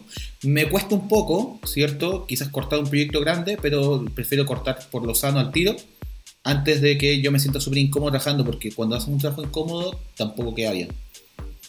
Sí, No, bien. Mira, Yo eh, me, me hemos- acordé, perdona, me acordé de un trabajo, de un proyecto que, que también rechacé, que me llegó en algún momento el correo, y era eh, de, de una de estas tiendas que venden armas. Eh, Armería. eh, claro, pero, pero eran armas como de, de casa, no, no, de, no de, de fuego así para matar gente. Igual yo dije, no, sorry, pero, pero estas, estas cosas no me, no me agradan, así que no, no quiero estar ligado, no quiero que mi nombre esté ligado a este tipo de cosas y pre- prefiero no participar. Bien, mira, he- hemos hablado harta, hartas cosas que tienen que ver con cómo se va formando un poco la, la mentalidad del diseñador y ya casi terminando. eh, ¿Sirven en ese sentido eh, ir a charlas, las páginas, los discursos motivacionales? Por ¿Influyen favor. de alguna manera? Esa pregunta está sobrando en este grupo de tres huevones. bueno, nosotros nos conocimos en charlas y en grupos de diseño, pues, weón. Imagínate, hemos, hemos hecho un montón de cosas eh, a, a nivel de, de- junto a nivel de diseño y participado, hemos compa- eh, compartido en debates, en, una vez Francisco su concurso CSS, del de hacer una foto de perfil solamente con CSS sin HTML, ¿cierto? Sí, me acuerdo. Y, Buena. y salió súper entretenido. Yo participé también, fue súper choro. Entonces, eh, o sea, yo creo que sirve demasiado. Y, y muchos contactos, yo creo, no- en mi caso puntual, yo he hecho muchos contactos, amistades y he cerrado muy buenos negocios yendo a charlas de, de diseño. Eh, Sí, principalmente yendo a las charlas que Joel organiza, las de OpenD. Eh, me he dado el lujo de, de asistir a unas cuantas, no he asistido a todas, son muchas, pero sí a un buen número. Y la verdad, las cosas es que he sacado provecho de muchas de las charlas. La verdad es que no lo puedo negar, me ha servido demasiado. Pero ahí yo, Buena. yo voy a poner énfasis en el apellido de estas charlas. Porque ¿Se escucha eso? Es mi gata que está apoyando la puerta, Sí. quiere entrar. Quiere entrar. Sí, déjala, Es que déjala fa- pasar, eh, déjala no, no. pasar. Pero Es fan, es fan. Quería aprovechar la, la situación para decir que tiene prohibida la entrada a esta habitación por un buen tiempo en caso de que todavía quede una gotita de mercurio que se le pueda pegar en los pelos. Oh, Ah, de más, pobrecito. de más. Así que está prohibida su entrada en esta habitación. Producto de un imbécil que rompió un No falta el que anda jugando mientras hace un podcast con un termómetro. Entonces, ha- haría Lo- Lo, énfasis que yo en. estaba diciendo es que me, me- le pongo énfasis al apellido de estas charlas, páginas o discursos, que es motivacionales. A Motivaciones. a mi parecer, eh, si bien lo que decía Vladi tiene mucho sentido y, y lo, lo- lo apoyo completamente, si lo enfocamos en charlas eh, educacionales o en charlas en- que sirven para compartir experiencias entre colegas. Pero las charlas motivacionales, esto en donde, donde básicamente se te para un tipo adelante y te dice, mira, yo estaba así, ahora estoy así. Entonces tú puedes, dale, eres lo máximo. Creo que son, son una, una pérdida enorme de, de tiempo. Y de hecho quería, quería plantearles una, un juego. Los, mira, los- los coach, los famosos coach. que de hecho creo, creo que los coaches tienen bastante sentido si es que te ayudan a darte estrategia o ven tu caso particular y a partir de ese caso te van ayudando a, a encontrar el camino. Pero cuando es una cuestión así genérica y tienes a un público enfrente y te, y te hacen esencialmente perder el tiempo. Y de hecho, Claro. por ejemplo, ten- tengo como, abierta como aquí esos, una- como esos programas así como Mentor 24-7, una wea así. claro. Y por, por ejemplo, aquí tengo abierto Instagram, una página que se llama Mentes Millonarias. Que siempre suben, suben frases motivacionales y quiero saber su, su opinión, a ver qué, qué- Dale, dale. A ver, lee de una, lee de una. La queja trae pobreza, la gratitud, riqueza. Estoy de acuerdo, sí. Cool Lao, Mortal Kombat, una wea así, ¿o ¿no? Mira, Oye, le- weón, hablando de Cool Lao, Mortal Kombat, me acordé de un post muy bueno. Hablando de culados. no hemos hablado de güey. Pero yo de dije, yo dije Cool Lao, Mortal Kombat, cuando dijiste. solo para decir, a propósito, Se hace, una pro- se hace una cuña de, de él mismo. Weón, ¿vieron el post? ¿Vieron el post que donde un cabro dice, oye, me han dicho que Leo Rey es terrible bueno ver Mortal Kombat? Y abajo Leo Rey le comenta, "Man- manda el código a volarte de raja. Oye, pues si Leo Rey es, capo, Es, cam- tiene así es- como es campeón nacional, weón, Pero de si de ahí viene lo de Rey. weón. De ahí viene lo de Rey, güey. Mira, Eso, bueno. te dejo Sigo la frase. Mira, mira. Dale, dale, dale. Algo estás haciendo mal si no estás cansado a la hora de ir a dormir. Cacha, po, weón. Cacha, No, pero, pero, pero es que esa, esa es, es demasiado inocente, po. Mira, aquí tengo otra. Al carajo Netflix. Vamos a viajar y hacer recuerdos. Buena. Ya, Sí, tú pero, pero- pero insisto, mira, yo de- déjame entonces estar en desacuerdo. Esto- ¿Qué- ¿Queda otra? ¿Queda otra? A ver, no, no. de- Ya, selecciona, si- si encuentro selecciona alguna. digna. Yo, yo- yo encuentro que una charla motivacional enfocada, enfocada así en, en- en- la pega en sí, yo creo que podría no ser tan nociva en, ese sentido. Encuentro que hay una la motivación estilo Coelho que, que- que se juega mucho, ¿no es cierto? Con eso es como vacía, es como media ridícula o esta frase armada que en realidad es demasiado genérica y que no, no dice mucho, o sea, como al carajo Netflix y vamos a, a vivir recuerdos. Eh, sí, son, son tonteritas, así como. Es como el jueguito nomás, ¿cachai? De, de decir en vez de estar aquí o si te estáis acostando eh, descansado, eh, es porque efectivamente no te estáis esforzando en el día, ¿cachai? Listo, pero más que eso no hay. Ahora, cuando hay una, una, una charla que es motivacional desde el punto de vista de conozcamos la experiencia de este personaje que ha hecho esto, esto y esto otro y cómo le ha funcionado o no ha funcionado, no, no considero que todas sean malas, yo creo que depende mucho del foco. Sí. Eh, por ejemplo, si, si escucho a Marcelo Guital, eh, el compadre de la- del agua benedictino, el buen tiene una, una, una charla particularmente que tiene que ver con lo motivacional para los emprendedores, que es de cómo él empezó de abajo y que él embotellaba su agua y que la filtraba dos veces y básicamente la, la gran diferencia de su agua era que era filtrada dos veces. ¿Cachai? Él agarraba el agua, la filtraba y la volvía a filtrar. y como que eso era el, el el valor agregado de su agua y que él la embotelló y la iba a dejar gratis, casa por medio, entre comillas, en algunos barrios eh, del barrio alto, ¿no es cierto?, de Santiago. Y así eh, apostó a la envidia y a la competitividad de, estos personajes para que le pidieran y le empezaran a comprar agua. Eh, estoy resumiendo una charla de una hora, pero y yo soy malo para resumir. y el, ¿cómo se llama? Y el, y el compadre habla sus, cuenta su historia y tú decís, ¿sabes que igual que hay como con una cuestión de, dale, puedo, puedo seguir con mi idea? Te enseña a no ser ingenuo también y a entender de que hay puntos en los que podéis estar haciendo tonteras, que creo que es un poco lo que hablamos ya hace rato y que le insistí, le insistí y, y, oye, date cuenta que para allá no va, para ti por lo menos no va. ¿Cachai? Y por mucho que te esforcéis y me di un metro cincuenta y queréis ser basquetbolista, puede que sea difícil, pero hay casos, ¿cachai? hay casos, pero ya si seguís insistiendo, de repente el problema puede ser de que en realidad te terminéis frustrando y tu habilidad no era esa. ¿cachai? Entonces, claro, Riota. Entonces, digo, hay, hay casos, ¿cachai? Pero desde ese punto de vista yo, yo he ido a charlas que no son derechamente motivacionales como título, pero finalmente tienen que ver con que al ver la experiencia de otro te motives ¿cachai? A hacer cosas. Claro. Te motives a, a, romper en ese sentido ese miedo que tenías, esa barrera que te frena a no hacerlo, o que porque crees que ya te equivocaste tres veces ya no va a funcionar. Ah. Y de, y de repente tiene que ver con el enfoque. Entonces, desde ese punto de vista, sí. Pero si me llegáis a la. A, a, a, llego a la charla y en la charla veo que empiezan a pasar los slides con las frases que estáis leyendo recién, yo me paro y me voy. O sea, es que no tiene ni un sentido. Ya, pero, no pero, importa cuán dura sea la adversidad. ¿Qué cosa? Te rindes. de nuevo. ¿Cómo? No importa cuán dura sea la adversidad. Nunca te rindes. Ya, pero, pero sí. mira, mira, ejemplo, mira, uno, nosotros nos reímos de eso, yo también me río de eso, pero sabéis que yo no voy a dar nombre, pero sí conozco un caso cercano de una persona que partió de muy abajo, bueno, muy abajo, vendiendo cosas en la calle. 30 centímetros. Y que, y que actualmente, y que, y que, y que actualmente, weón, eh, eh, bueno, ahora con todo esto el COVID eh, nos lo está haciendo, pero antes del COVID, él eh, partió de la calle vendiendo cosas y terminó eh, trayendo containers completos desde China y tiene tres tiendas en Makes gigantes, weón. ¿Cachai? Y abrió una cuarta tienda y ahora se dedica al delivery de productos, weón. Eh, y este compadre, en, bueno. en, su, en, en, su, WhatsApp, ejemplo, siempre pone esas frases motivacionales, pues, weón. Y en lo que a él, ejemplo, siempre cuenta lo mismo, él siempre hizo lo mismo. O sea, yo leyendo estas cosas me siento inspirado y me dan ganas de levantarme y seguir trabajando, pero este weón lo hizo realidad, pues, weón. Porque realmente el compadre va vendiendo weón, correa en la calle y, y, terminó con cuatro tiendas en Make, weón, trayendo containers gigantes, tiene un doublet gigante, weón, empleado, weón. O sea, eh, eh, escaló un nivel muy, muy grande, ¿cachai? Y, y con puras ganas, ¿no?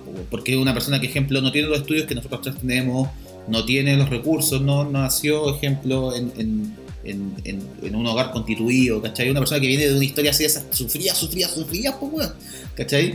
Y, y esta frase motivacional a él le hace mucho sentido, ejemplo.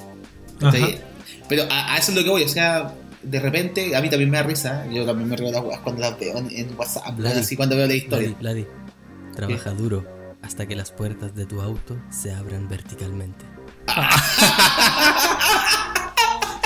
Esa, eso, eso, está chabacano. Eso está sí. chabacana, weón. Alto está, nivel, alto nivel de basura. Solo si viene el Doc Brown adentro. No, alto nivel de basura. Ahora, pero a lo que a lo que voy es que, ejemplo, esta persona puntualmente le sirve mucho esa frase, ejemplo. Y sí cree en, en, en todos tus videos de los coach, así como el, el one de Emprende Aprendiendo de Ujo ayer, ejemplo. ¿Quién es ese? Bueno, busquen en YouTube Emprende Aprendiendo. Tiene unos videos muy buenos que son casos empresariales, donde el weón resume, pero tiene otros donde, ejemplo, hace charlas con un mexicano, weón, que te dice que, una, que valís callampa porque no te levantaste motivado. ¿Cachai? Entonces ahí como que la agua se pone chanta, así como, ah, se pone fome. Bueno, Oye, partimos, partimos de esta conversación. Droga, ¿Cómo, cómo? El que vende droga nunca consume. Buena, muy bien. Francisco Aguilera. ¿Sabes que estas son como las frases de, de, de CQC? Cuando dice, el que vende droga nunca consume. Francisco Aguilera. Oye, pero partimos hablando de que esto tenía que ver con el pensamiento eh, crítico, ¿no es cierto? Y partiendo sí. de eso, se supone que deberíamos tener el filtro suficiente para cachar ese tipo de frases y esas frases claro. son, son muy malas. Y bueno, son, son, fin finalmente, son de cuneta. Lo importante es, ¿cierto? Lo importante del tema, centrémonos en el tema es cómo evitamos caer en estafas, vendehumos, que te van a hacer dinero rápido. Ah, yo, yo quiero agregar, porque quería hacer mención a a, ¿A, quién? a un canal de YouTube que he estado viendo harto últimamente y que me parece muy interesante, que se llama Coffeezilla. ¿Cómo, cómo, cómo? En, en, inglés. Se escuchó cortado. Coffeezilla, como... Ah, perfecto. Café y Godzilla juntos. Ya, sí. Y este, este tipo lo que hace es. Es un cabro como de 26, 28 años que, que va por ahí y, y habla acerca de los falsos gurús que hay en internet, de, lo- de estos gurús del éxito. Y hay, y hay bastante, no sé, hay- el, el tipo como que desenmascaró a un, a un, a un tipo de ascendencia eh, oriental que se llama Dan Locke, por ejemplo. Y, y habla acerca de los... No, no, de verdad. Al chino al, al chinito que te enseña a pensar en 20, en 20 segundos, tu vida entera. El que te, bueno, el que es como Algo así. tiene, tiene una weá así como el, el bosque del pensamiento en inglés, ¿cómo se llama la weá? Se me olvida el nombre, no, pero aparece en, en los comerciales de YouTube cada 10 minutos, weón. Pero lo, lo que hace esta, esta persona que me parece bien, bien eh, loable es que te, deja de manifiesto cuál es, cuál es la, la lógica que hay detrás de estas, de estas estafas. Entonces te dice, el primer paso es que te van a, te van a hacer ir a un... te- eh, primero van, van a tener contenido gratis eh, publicado en redes sociales que va a ser algo superficial y que en el fondo te va, te va a mostrar los, lo exitosos que son ellos y te van a decir que con, con algunas frases motivacionales como las que vimos ahora, te van a decir, oye, tú también puedes llegar a ser exitoso como yo. Acto seguido, te van a invitar a un webinar gratuito que va a durar como dos horas y no te van a enseñar nada. Solo va a servir para que te digan, tú puedes, tú puedes, y esto es fácil. Van a quitar todas las barreras de dudas que tengas. Solo para que al final te puedas comprar un curso en línea de Sí, mil, obvio. dos mil dólares o dos mil dólares que, que te van a. Que, en donde Que te van, a, te van a cambiar la vida. Claro, que te van a cambiar la vida y que van a, vas a poder ganar 10 mil dólares al mes, etcétera, etcétera. Solo para que al final de ese curso puedan venderte otro curso más avanzado que va a valer el doble del anterior, que, bueno, finalmente va repitiéndose el ciclo. Entonces creo que es valioso para nosotros como, como creativos, como diseñadores, y, y específicamente a, lo- a los más jóvenes quizás, ver este tipo de contenido e identificar ese tipo de patrones para poder saber cuándo estamos frente a alguien que de verdad te quiere enseñar algo y alguien que quiere sacar plata a costa de ti. Sí. Y en es mi tener súper claro eso. Y en mi caso me, me parece que el, que el punto más relevante en este sentido es observar quién te está vendiendo, porque hay gente que, legítima- que legítimamente está ofreciendo cursos en línea, que quieren enseñarte cosas, que quieren enseñarte el negocio de cómo ser freelance, por ejemplo. Pero yo creo que es, es relevante que cuando, cuando alguien te esté tratando de vender algún contenido, uno, que lo investigues y que puedas tener cierta referencia de quién es esta persona, qué es lo que hace y cuál es su historia previa. Y segundo, creo que es importante fijarte en cómo te están vendiendo. ¿Te están vendiendo un sueño o te están vendiendo el contenido que te van a enseñar? Claro. Claro. Te están vendiendo algo concreto o humo. Claro. Sí. Eh, y, y en ese sentido creo que por, por ignorancia quizás o por, por falta de experiencia, con los primeros cursos que yo hice, la forma en que los intenté marketear, creo que caí un poco en ese, en ese contexto, en tratar de vender, eh, en, No. en tratar de, de construir mis páginas de venta, por ejemplo, al- alrededor del tema WordPress, eh, por ejemplo, mi- mi- mis primeros cursos fueron sobre WordPress, entonces enseñando, eh, a- aludiendo a que WordPress es la herramienta del futuro, es lo que las empresas están pidiendo. Oye, pero, eh, o con sea, WordPress puedes eh, llegar a no- cobrar no tanto. No dijiste ninguna mentira. La verdad es que los proyectos en WordPress se cobran bien hasta el día de hoy. Las empresas sí. igual requieren WordPress. Ahora, saber WordPress no te va a abrir las puertas del cielo, pero sí le va a abrir muchas competencias a muchas personas que quizás no ganaban una cantidad de dinero eh, que ellos querían supuesto. y aprendiendo ejemplo a programar en PHP y aprendiendo a manejar WordPress, armando plataformas, quizás les va mejor.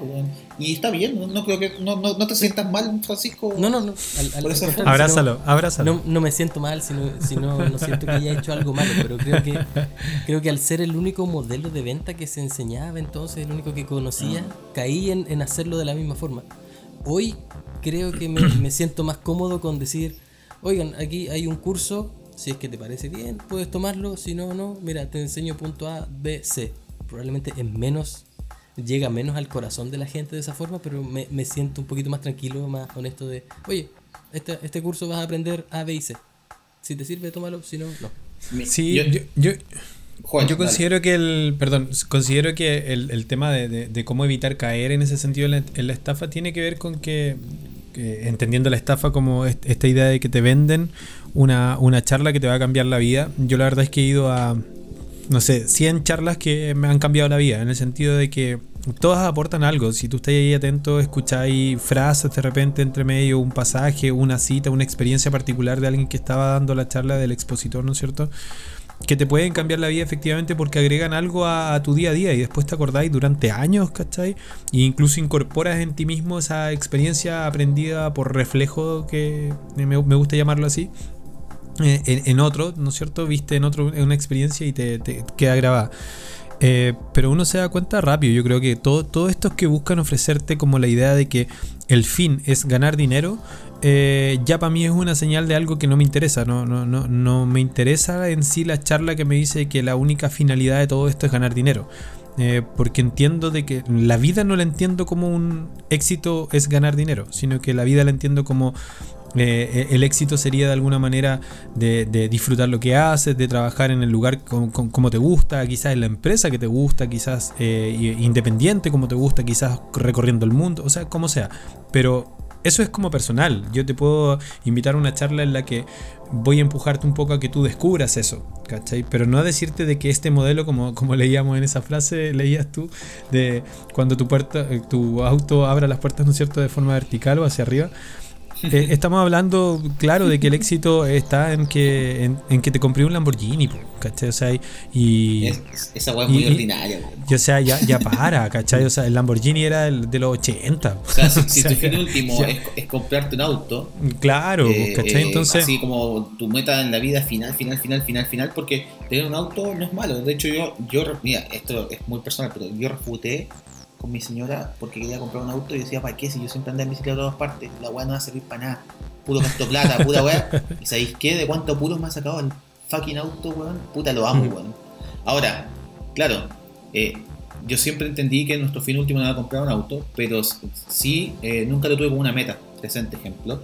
Pero eso no está mal, o sea, no está mal apuntar a metas materiales. Lo importante es que no sea tu, última meta. Quizás no igual nosotros somos quien para andar diciendo a la gente cuál es su última meta o no, pero, pero denle una ah, vuelta quizás a, a, Es que eso es lo que voy. Yo creo que. Si de todas formas vas a pensar, asegúrate de pensar en grande. No. puta la wea. son, son, muy buenas las frases. Chicos, los voy invitando ya a ir cerrando. Eh, tenemos que. Mira, acá están, guardando la silla. Están, guardando la silla acá. la gente ya se fue. Eh, estamos hace una hora que estábamos en toque que y nosotros seguimos aquí afuera en la calle. Creo que es tiempo de irse a la casa. ¿Cuál es su, su reflexión o, bueno, sus palabras al, al, cierre respecto de la mentalidad del diseñador? Yo, yo lo que quiero. No, voy a dejar que Francisco hable primero. Ustedes también. Yo quiero cerrar porque quiero decir unas palabritas extra. Ah, bueno, sí. Ah, perfecto. Ya. Mi conclusión y mis saludos. ¿O los saludos después? Dejemos los saludos al final. Ya, Vamos con su conclusión. Mi conclusión es que eh, es importante que cada persona nos especialmente los diseñadores, no simplemente nos quedemos en, en, la parte técnica de lo que hacemos, sino que también es importante evaluar lo que pensamos, de qué manera pensamos y aquello en lo que creemos, porque aquello en lo que creemos de alguna forma eh, no, no, no, nos define las decisiones que tomamos. Y esas decisiones que tomamos afectan no solamente a nosotros, sino a nuestros clientes, a nuestro, a nuestro trabajo, a nuestra creatividad y todo. Así que creo que es importante que todos en algún momento nos demos un tiempito para reflexionar y cuestionarnos aquello que, incluso lo que creemos con mayor profundidad. Eh, y, en ese sentido los dejo invitados a ver una de mis películas favoritas que está en mi top 5, que es Contacto, eh, protagonizada por Jodie Foster. hermosa película, hermosa película, muy buena. Eh, por un lado está Jodie Foster, que es una científica muy, muy connotada, que hace que su amigo cura se cuestione temas sobre la fe. Y al mismo tiempo, este amigo cura hace que ella, científica, se cuestione cosas re importantes. Entonces yo creo que esa, esa es la actitud que tenemos que, llevar frente a la vida. Cuestionarnos las cosas y sin tener miedo a cuestionarse las cosas. Porque una vez que las cuestionamos y llegamos a una conclusión, esa conclusión se vuelve más consistente incluso que esa creencia que teníamos sin razones de peso al inicio. Así que si ven alguna de estas frases motivacionales que les hace sentido, pregúntense, ¿por qué me hizo sentido esto? Y por otro lado, me, gustaría invitarlos a ser escépticos frente a las historias de éxito que se cuentan, porque siempre hay- puede haber un sesgo detrás. Por ejemplo, tú puedes escuchar a alguien muy exitoso y esa persona exitosa te puede decir lo que llevó al éxito es que yo nunca me di por vencido. Obvio, porque si se hubiera dado por vencido no hubiera estado ahí. Pero hay mucha gente que quizás por no darse por vencido terminó enferma o terminó sacrificando su patrimonio, su vida. Entonces, no creas que lo que cuentan los exitosos es la única forma de alcanzar O un sea, éxito. o sea, Porque no mira, hay- mira la historia de Steve Jobs, pues, weón. Claro, el tipo era un, un joputa. Sí, y no se dio nunca por vencido todo lo que tú crees, pero finalmente tuvo una ruptura, conoció a su hija grande, no la aceptó al principio, o sea, tuvo toda la plata del mundo, todos los éxitos del mundo, y, y weón. O sea, lo que tú decías es muy cierto, pues, weón. Finalmente después se murió, weón. y no alcanzó ¿Ya a disfrutar su plata con la familia. De hecho, había una historia re bonita que en, en algún momento cuando, la, cuando Apple salió a la bolsa, creo que eh, Steve Jobs no le, no le quiso dar acciones iniciales a, a- a cierta parte de los trabajadores y quería irse mitad y mitad con Wozniak nomás. Y Ujú. Wozniak dijo, yo no voy a ser tan conche su madre como Steve. Y, y Wozniak de su parte lo repartió con, los, con, con el resto del equipo. Y, y onda Steve Wozniak en vez de tener 5 mil millones de dólares, tuvo 2 mil, pero cada uno de los otros miembros del equipo tuvo una cantidad razonable y hoy día están forrados en plata gracias a que Steve Wozniak fue, Humano. fue digno de... Claro, fue humano y compartió. Así que no todas las historias de éxito son iguales, no todos los, eh, no todos los éxitos son lo mismo. Para algunas personas el éxito es eh, llegar a la casa y tener tiempo para estar con la familia, para otras personas el éxito es andar en autos que abren las puertas hacia arriba y para otras personas el éxito es simplemente estar en, en paz al final del día y, y dejarse tiempo para la creatividad. Así que eso, cuestionemos las cosas. Maravilloso, me gusta, me gusta. Ya, eh, pucha, en mentalidad yo compartir de que la verdad, yo, yo me considero una persona sumamente feliz, muy, muy satisfecho, muy agradecido de, de- de cómo ha sido de alguna manera mi carrera como diseñador. Eh, y creo que todo eso se lo debo justamente como a un mindset, ¿no es cierto? A, a un, man, a, a una idea Un de... mindset, a mi mentalidad de 60. a una idea de una configuración mental que te permite enfocarte eh, en las cosas que de alguna manera te, te interesan, en las cosas que eh, tú consideras que son las correctas, en pers- perseguir tus ideales, en no volverte ciego en esa persecución, ¿no es cierto? Sino que ir entendiendo el proceso, cuestionar y dudar de todo. Eh, entender de que todo lo que puedas aprender lo compartas y lo abras, ¿no es cierto? Lo, lo vayas abriendo a otros, de que en la medida de que si viste que algo a ti te hizo sentir mal en algún minuto porque no tuviste la ayuda, brindarle esa ayuda a otros. Yo siempre digo, ojalá cuando tú llegas, eh, ¿no es cierto?, vengas en, un- la energía con la que venís, cuando tú te vayas, te vayas mejor de lo que venías, ¿cachai? Y, y- de alguna manera eso lo, lo aplico siempre en la pega. Eh, siempre trato de destinar algunos minutitos a ayudar a otros, a ayudarlos a lograr sus objetivos, a resolver sus dudas, ya sea por WhatsApp, ya sea por Instagram, donde sea. Y, eso a mí me ha dado mucho, me ha, me dejado mucho, me, ha- ayudado a aprender, me ha permitido hacer grandes amigos, eh, con- conocer grandes personas. Y siempre me han dicho como qué es lo que pueden hacer después como, eh, pucha, cuánto te pago, eh, cuánto te debo, cómo te pago. Y yo siempre digo, pucha, si tú te sentiste bien, eso que tú sentiste al ver que alguien te ayuda, ¿cachai? Trata de producirlo en otro. ¿Cachai? Que cuando otro necesite ayuda, tú trata de producir eso mismo que tú sentiste en otro. Porque a mí me pasó. No tuve ayuda de muchas personas, pero de las que tuve me hicieron sentir muy bien. No me hicieron sentir tonto cuando eh, tuve alguna duda. No me hicieron sentir mal por preguntar o por dudar por algo que todos entendían y era obvio quizás, pero yo no lo entendí y no me hicieron sentir mal en ese sentido. Y he aplicado un poco eso. Eh, tener una mente ganadora, yo les decía al principio de, en el sentido no de las frases que estábamos leyendo con Francisco, sino que en el Oye, sentido pero de que... recuerda que las águilas no vuelan con palomas. no son las rayas las que hacen al tigre. Entonces digo, de verdad, eh, hay que tener esta, esta confianza en uno, en que uno puede eh, lograr las cosas que busca, pero no caer en la ceguera, no caer en la idea de perseguir algo así como de, de cabeza y tratar de conseguir solo una cosa, sino que atreverte a desarrollar, a ir un poquito más allá de los, de los, ¿cómo se llama? De los límites que de repente puedes creer que tienes. Descubrir en ese sentido dónde están esos límites, descubrir tus capacidades, valorarlas y compartirlas con los demás. Creo que eh, ese, ese tipo de mentalidad es la que a mí me ha ayudado mucho, me, ha hecho bien, me ha permitido alcanzar las cosas que he querido y sobre todo una mente colaborativa, una mentalidad colaborativa, abierta, ¿no es cierto? Abierta al cambio. Me gusta mucho hoy día decir esta idea de a la fecha, hoy día eh, pienso esto. Porque ya entendí de que hoy día pienso esto, pero en realidad no pensaba eso hace 10 años y probablemente en 10 años más ya no voy a seguir pensando tampoco lo mismo. Lo entendió todo. ¿Cachai? Entonces como eh, creo que hay que tener una mente abierta al cambio, mantenerse curioso, siempre eh, investigando, siempre queriendo aprender un poco más de todos los temas, no solamente de cosas que tienen que ver con diseño, y sobre todo también abiertos a conocer otras personas. Eh, creo que hay que darle la oportunidad a, darnos la oportunidad a nosotros mismos de conocer más personas y escuchar sus discursos atentamente, pues se aprende mucho de eso. Eso creo que es algo que me parece apropiado para este cierre. Muy bien. Muy bien. Vlad. Entonces, dicho eso, ah, ya sí, así que no va a decir nada, así que espero todo el rato, no.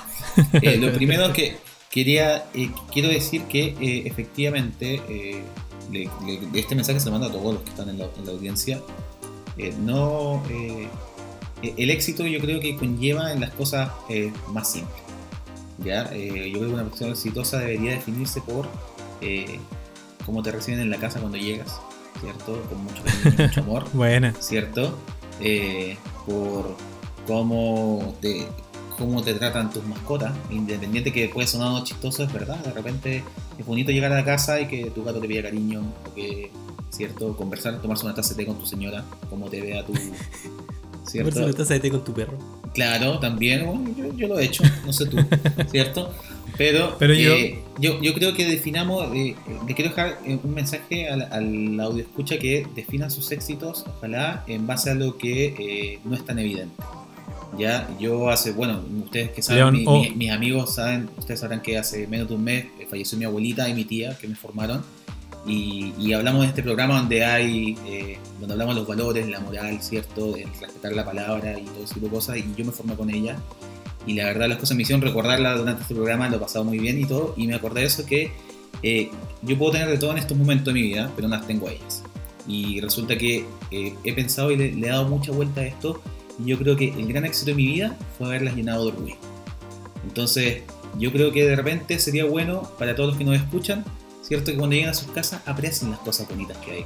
Muchas veces no nos damos cuenta y nos enfocamos mucho en la pega, en la pega, en la pega y, y en ser full pega y y no apreciamos las cosas bonitas, como que ejemplo, una mascota que te da matadora, eh, o que tu señora te comparte contigo un buen momento, o tu hermana, tu hermano, tu primo, sea con, que el, con los que ustedes vivan. Básicamente, aprecien esos momentos, disfrútenlo y, y, finalmente el éxito profesional llega de la mano con, eh, con las formas en las que uno se comporta. Eso quería decir respecto a lo que es eh, lo del, el tema de hoy. Y lo otro es que quería pasar dos anuncios chiquititos, ¿podré chiquillos? ¿Dos anuncios chiquititos? Obvio que sí. el martes que viene voy a estar dando una charla motivacional sobre eh, cómo ser millonario. cómo comprar tu Lamborghini. Entonces, cómo ganar plata con WhatsApp, ¿cierto? Ustedes hacen un grupo WhatsApp y bueno, ahí les contaré la charla, ¿ya? Y lo segundo, no, depositen, depositen, lo, que, cabrón. lo que sí quiero pasar dos anuncios, chiquitito. Lo primero es que eh, eh, si alguien se motiva, estoy, estoy trabajando en el sitio de básica.cl, que ya les había comentado ya donde estoy compilando materia para eh, niños de enseñanza básica. de nuevo la URL. Básica.cl, ya, donde estoy eh, básicamente, valga la redundancia, eh, estoy, estoy categorizando información de materia de enseñanza básica para los niños, para que los padres que educan en la casa a sus niños se les haga más fácil, no tengan que buscar por todo internet la materia. Y lo segundo es que hace un día lanzamos con otro grupo de amigos Ollas para Chile, donde tenemos un directorio de las joyas comunes del país para que la gente pueda acercarse al sitio y pueda hacer su depósito a las joyas comunes, ya que estamos en una situación país difícil para los que tienen menos. Excelente. ¿Ya? Así que si quieren aportar, ahí están los dos proyectos donde pueden aportar su granito de arena para la gente que más lo necesite. Esos son mis anuncios de esta semana. Disculpen, me he tomado la atribución. Súper bueno, hermoso, impecable y muy lindo tu mensaje. Te gracias, gracias, igual. y recuerden, ser jefe no es un trabajo, es un estilo de vida. Francisco, saludos al final de este podcast. Uh, de, sí. de este muy largo Tengo podcast. tres saludos. Ya, Tres vamos. saludos. El primero es para Albert Jimeno, que me mandó, me mandó un chiste. Eh, se, se inspiró por los chistes eh, malos que cuento al inicio y me mandó el Excelente. siguiente. Vamos. Se los cuento. ¿En qué se parece un diseñador a un superhéroe? No lo sé. En que ambos usan capas y máscaras. Está bueno, ¿no? Está bueno, buena, bravo. Buenísimo, sacó Está aplausos. buena, buena, buena, me gustó. Creativo. Gracias, Albert Y- Jimeno, por estar ahí siempre. Y durante la grabación de este podcast se prendió la estufa que se escucha de fondo y Sí. se, me- nos mandaron saludos desde Barranquilla, Colombia. Maravilloso. El nombre de esta persona es, déjame verlo, Rubén Navarro. Nos mandó saludos desde Barranquilla, Colombia. Y también nos mandó saludos desde Paraguay, Silfrido Benítez. Ah, ya saludamos a Silfrido, segunda vez. Buena. Buena, Ah, buena. Mira, sí, lo mira, saludé sí. yo una vez y ahora te escribo a ti. Buenísimo. Ah, perfecto. Entonces, Muy bien. saludos para, para ellos dos que nos mandaron saludos. Qué buena. Excelente. Yo tengo saludos acá, bueno, para mi compañera del Team Scorpio, Catalina Jiménez, que está ahí siempre apoyando, con la que hacemos y desarrollamos algunos proyectos. Trini Ugarte, la amiga Trini, que también trabajó conmigo por ahí hace tiempo, nos estaba escuchando y está acá en, en- en Instagram también saludándolos a todos. Eh, a mi hermana Chelly de Nueva Zelanda, que se le ocurrió la mala idea de ponerse a escuchar estos podcasts y ya los escuchó todos. así que está esperando este capítulo. Nos manda saludos desde Nueva Zelanda, así que gracias por estar ahí escuchando. Y también tenía anotado a Albert Jimeno, quien me había dejado por ahí sus saludos en el Instagram. Y Joel, antes de que cerremos, ¿dónde estamos en estos momentos? ¿En Ancho FM? Tú te lo sabes de memoria, eso a mí se me olvida. Por supuesto, nos pueden escuchar en anchor.fm, que se escribe Anchor, como dice eh, Vladimir, anchor.fm. Nos pueden dejar, de hecho, ahí sus mensajes de audio, que es lo más interesante ahí de la plataforma. Nos pueden escuchar a través de anchor.fm, Spotify, Google Podcast y nos pueden ver en YouTube. Nos encuentran en Instagram y ahora, desde esta semana, en Facebook también. Así que vamos a estar ahí compartiendo harta información a través de, de todas las plataformas.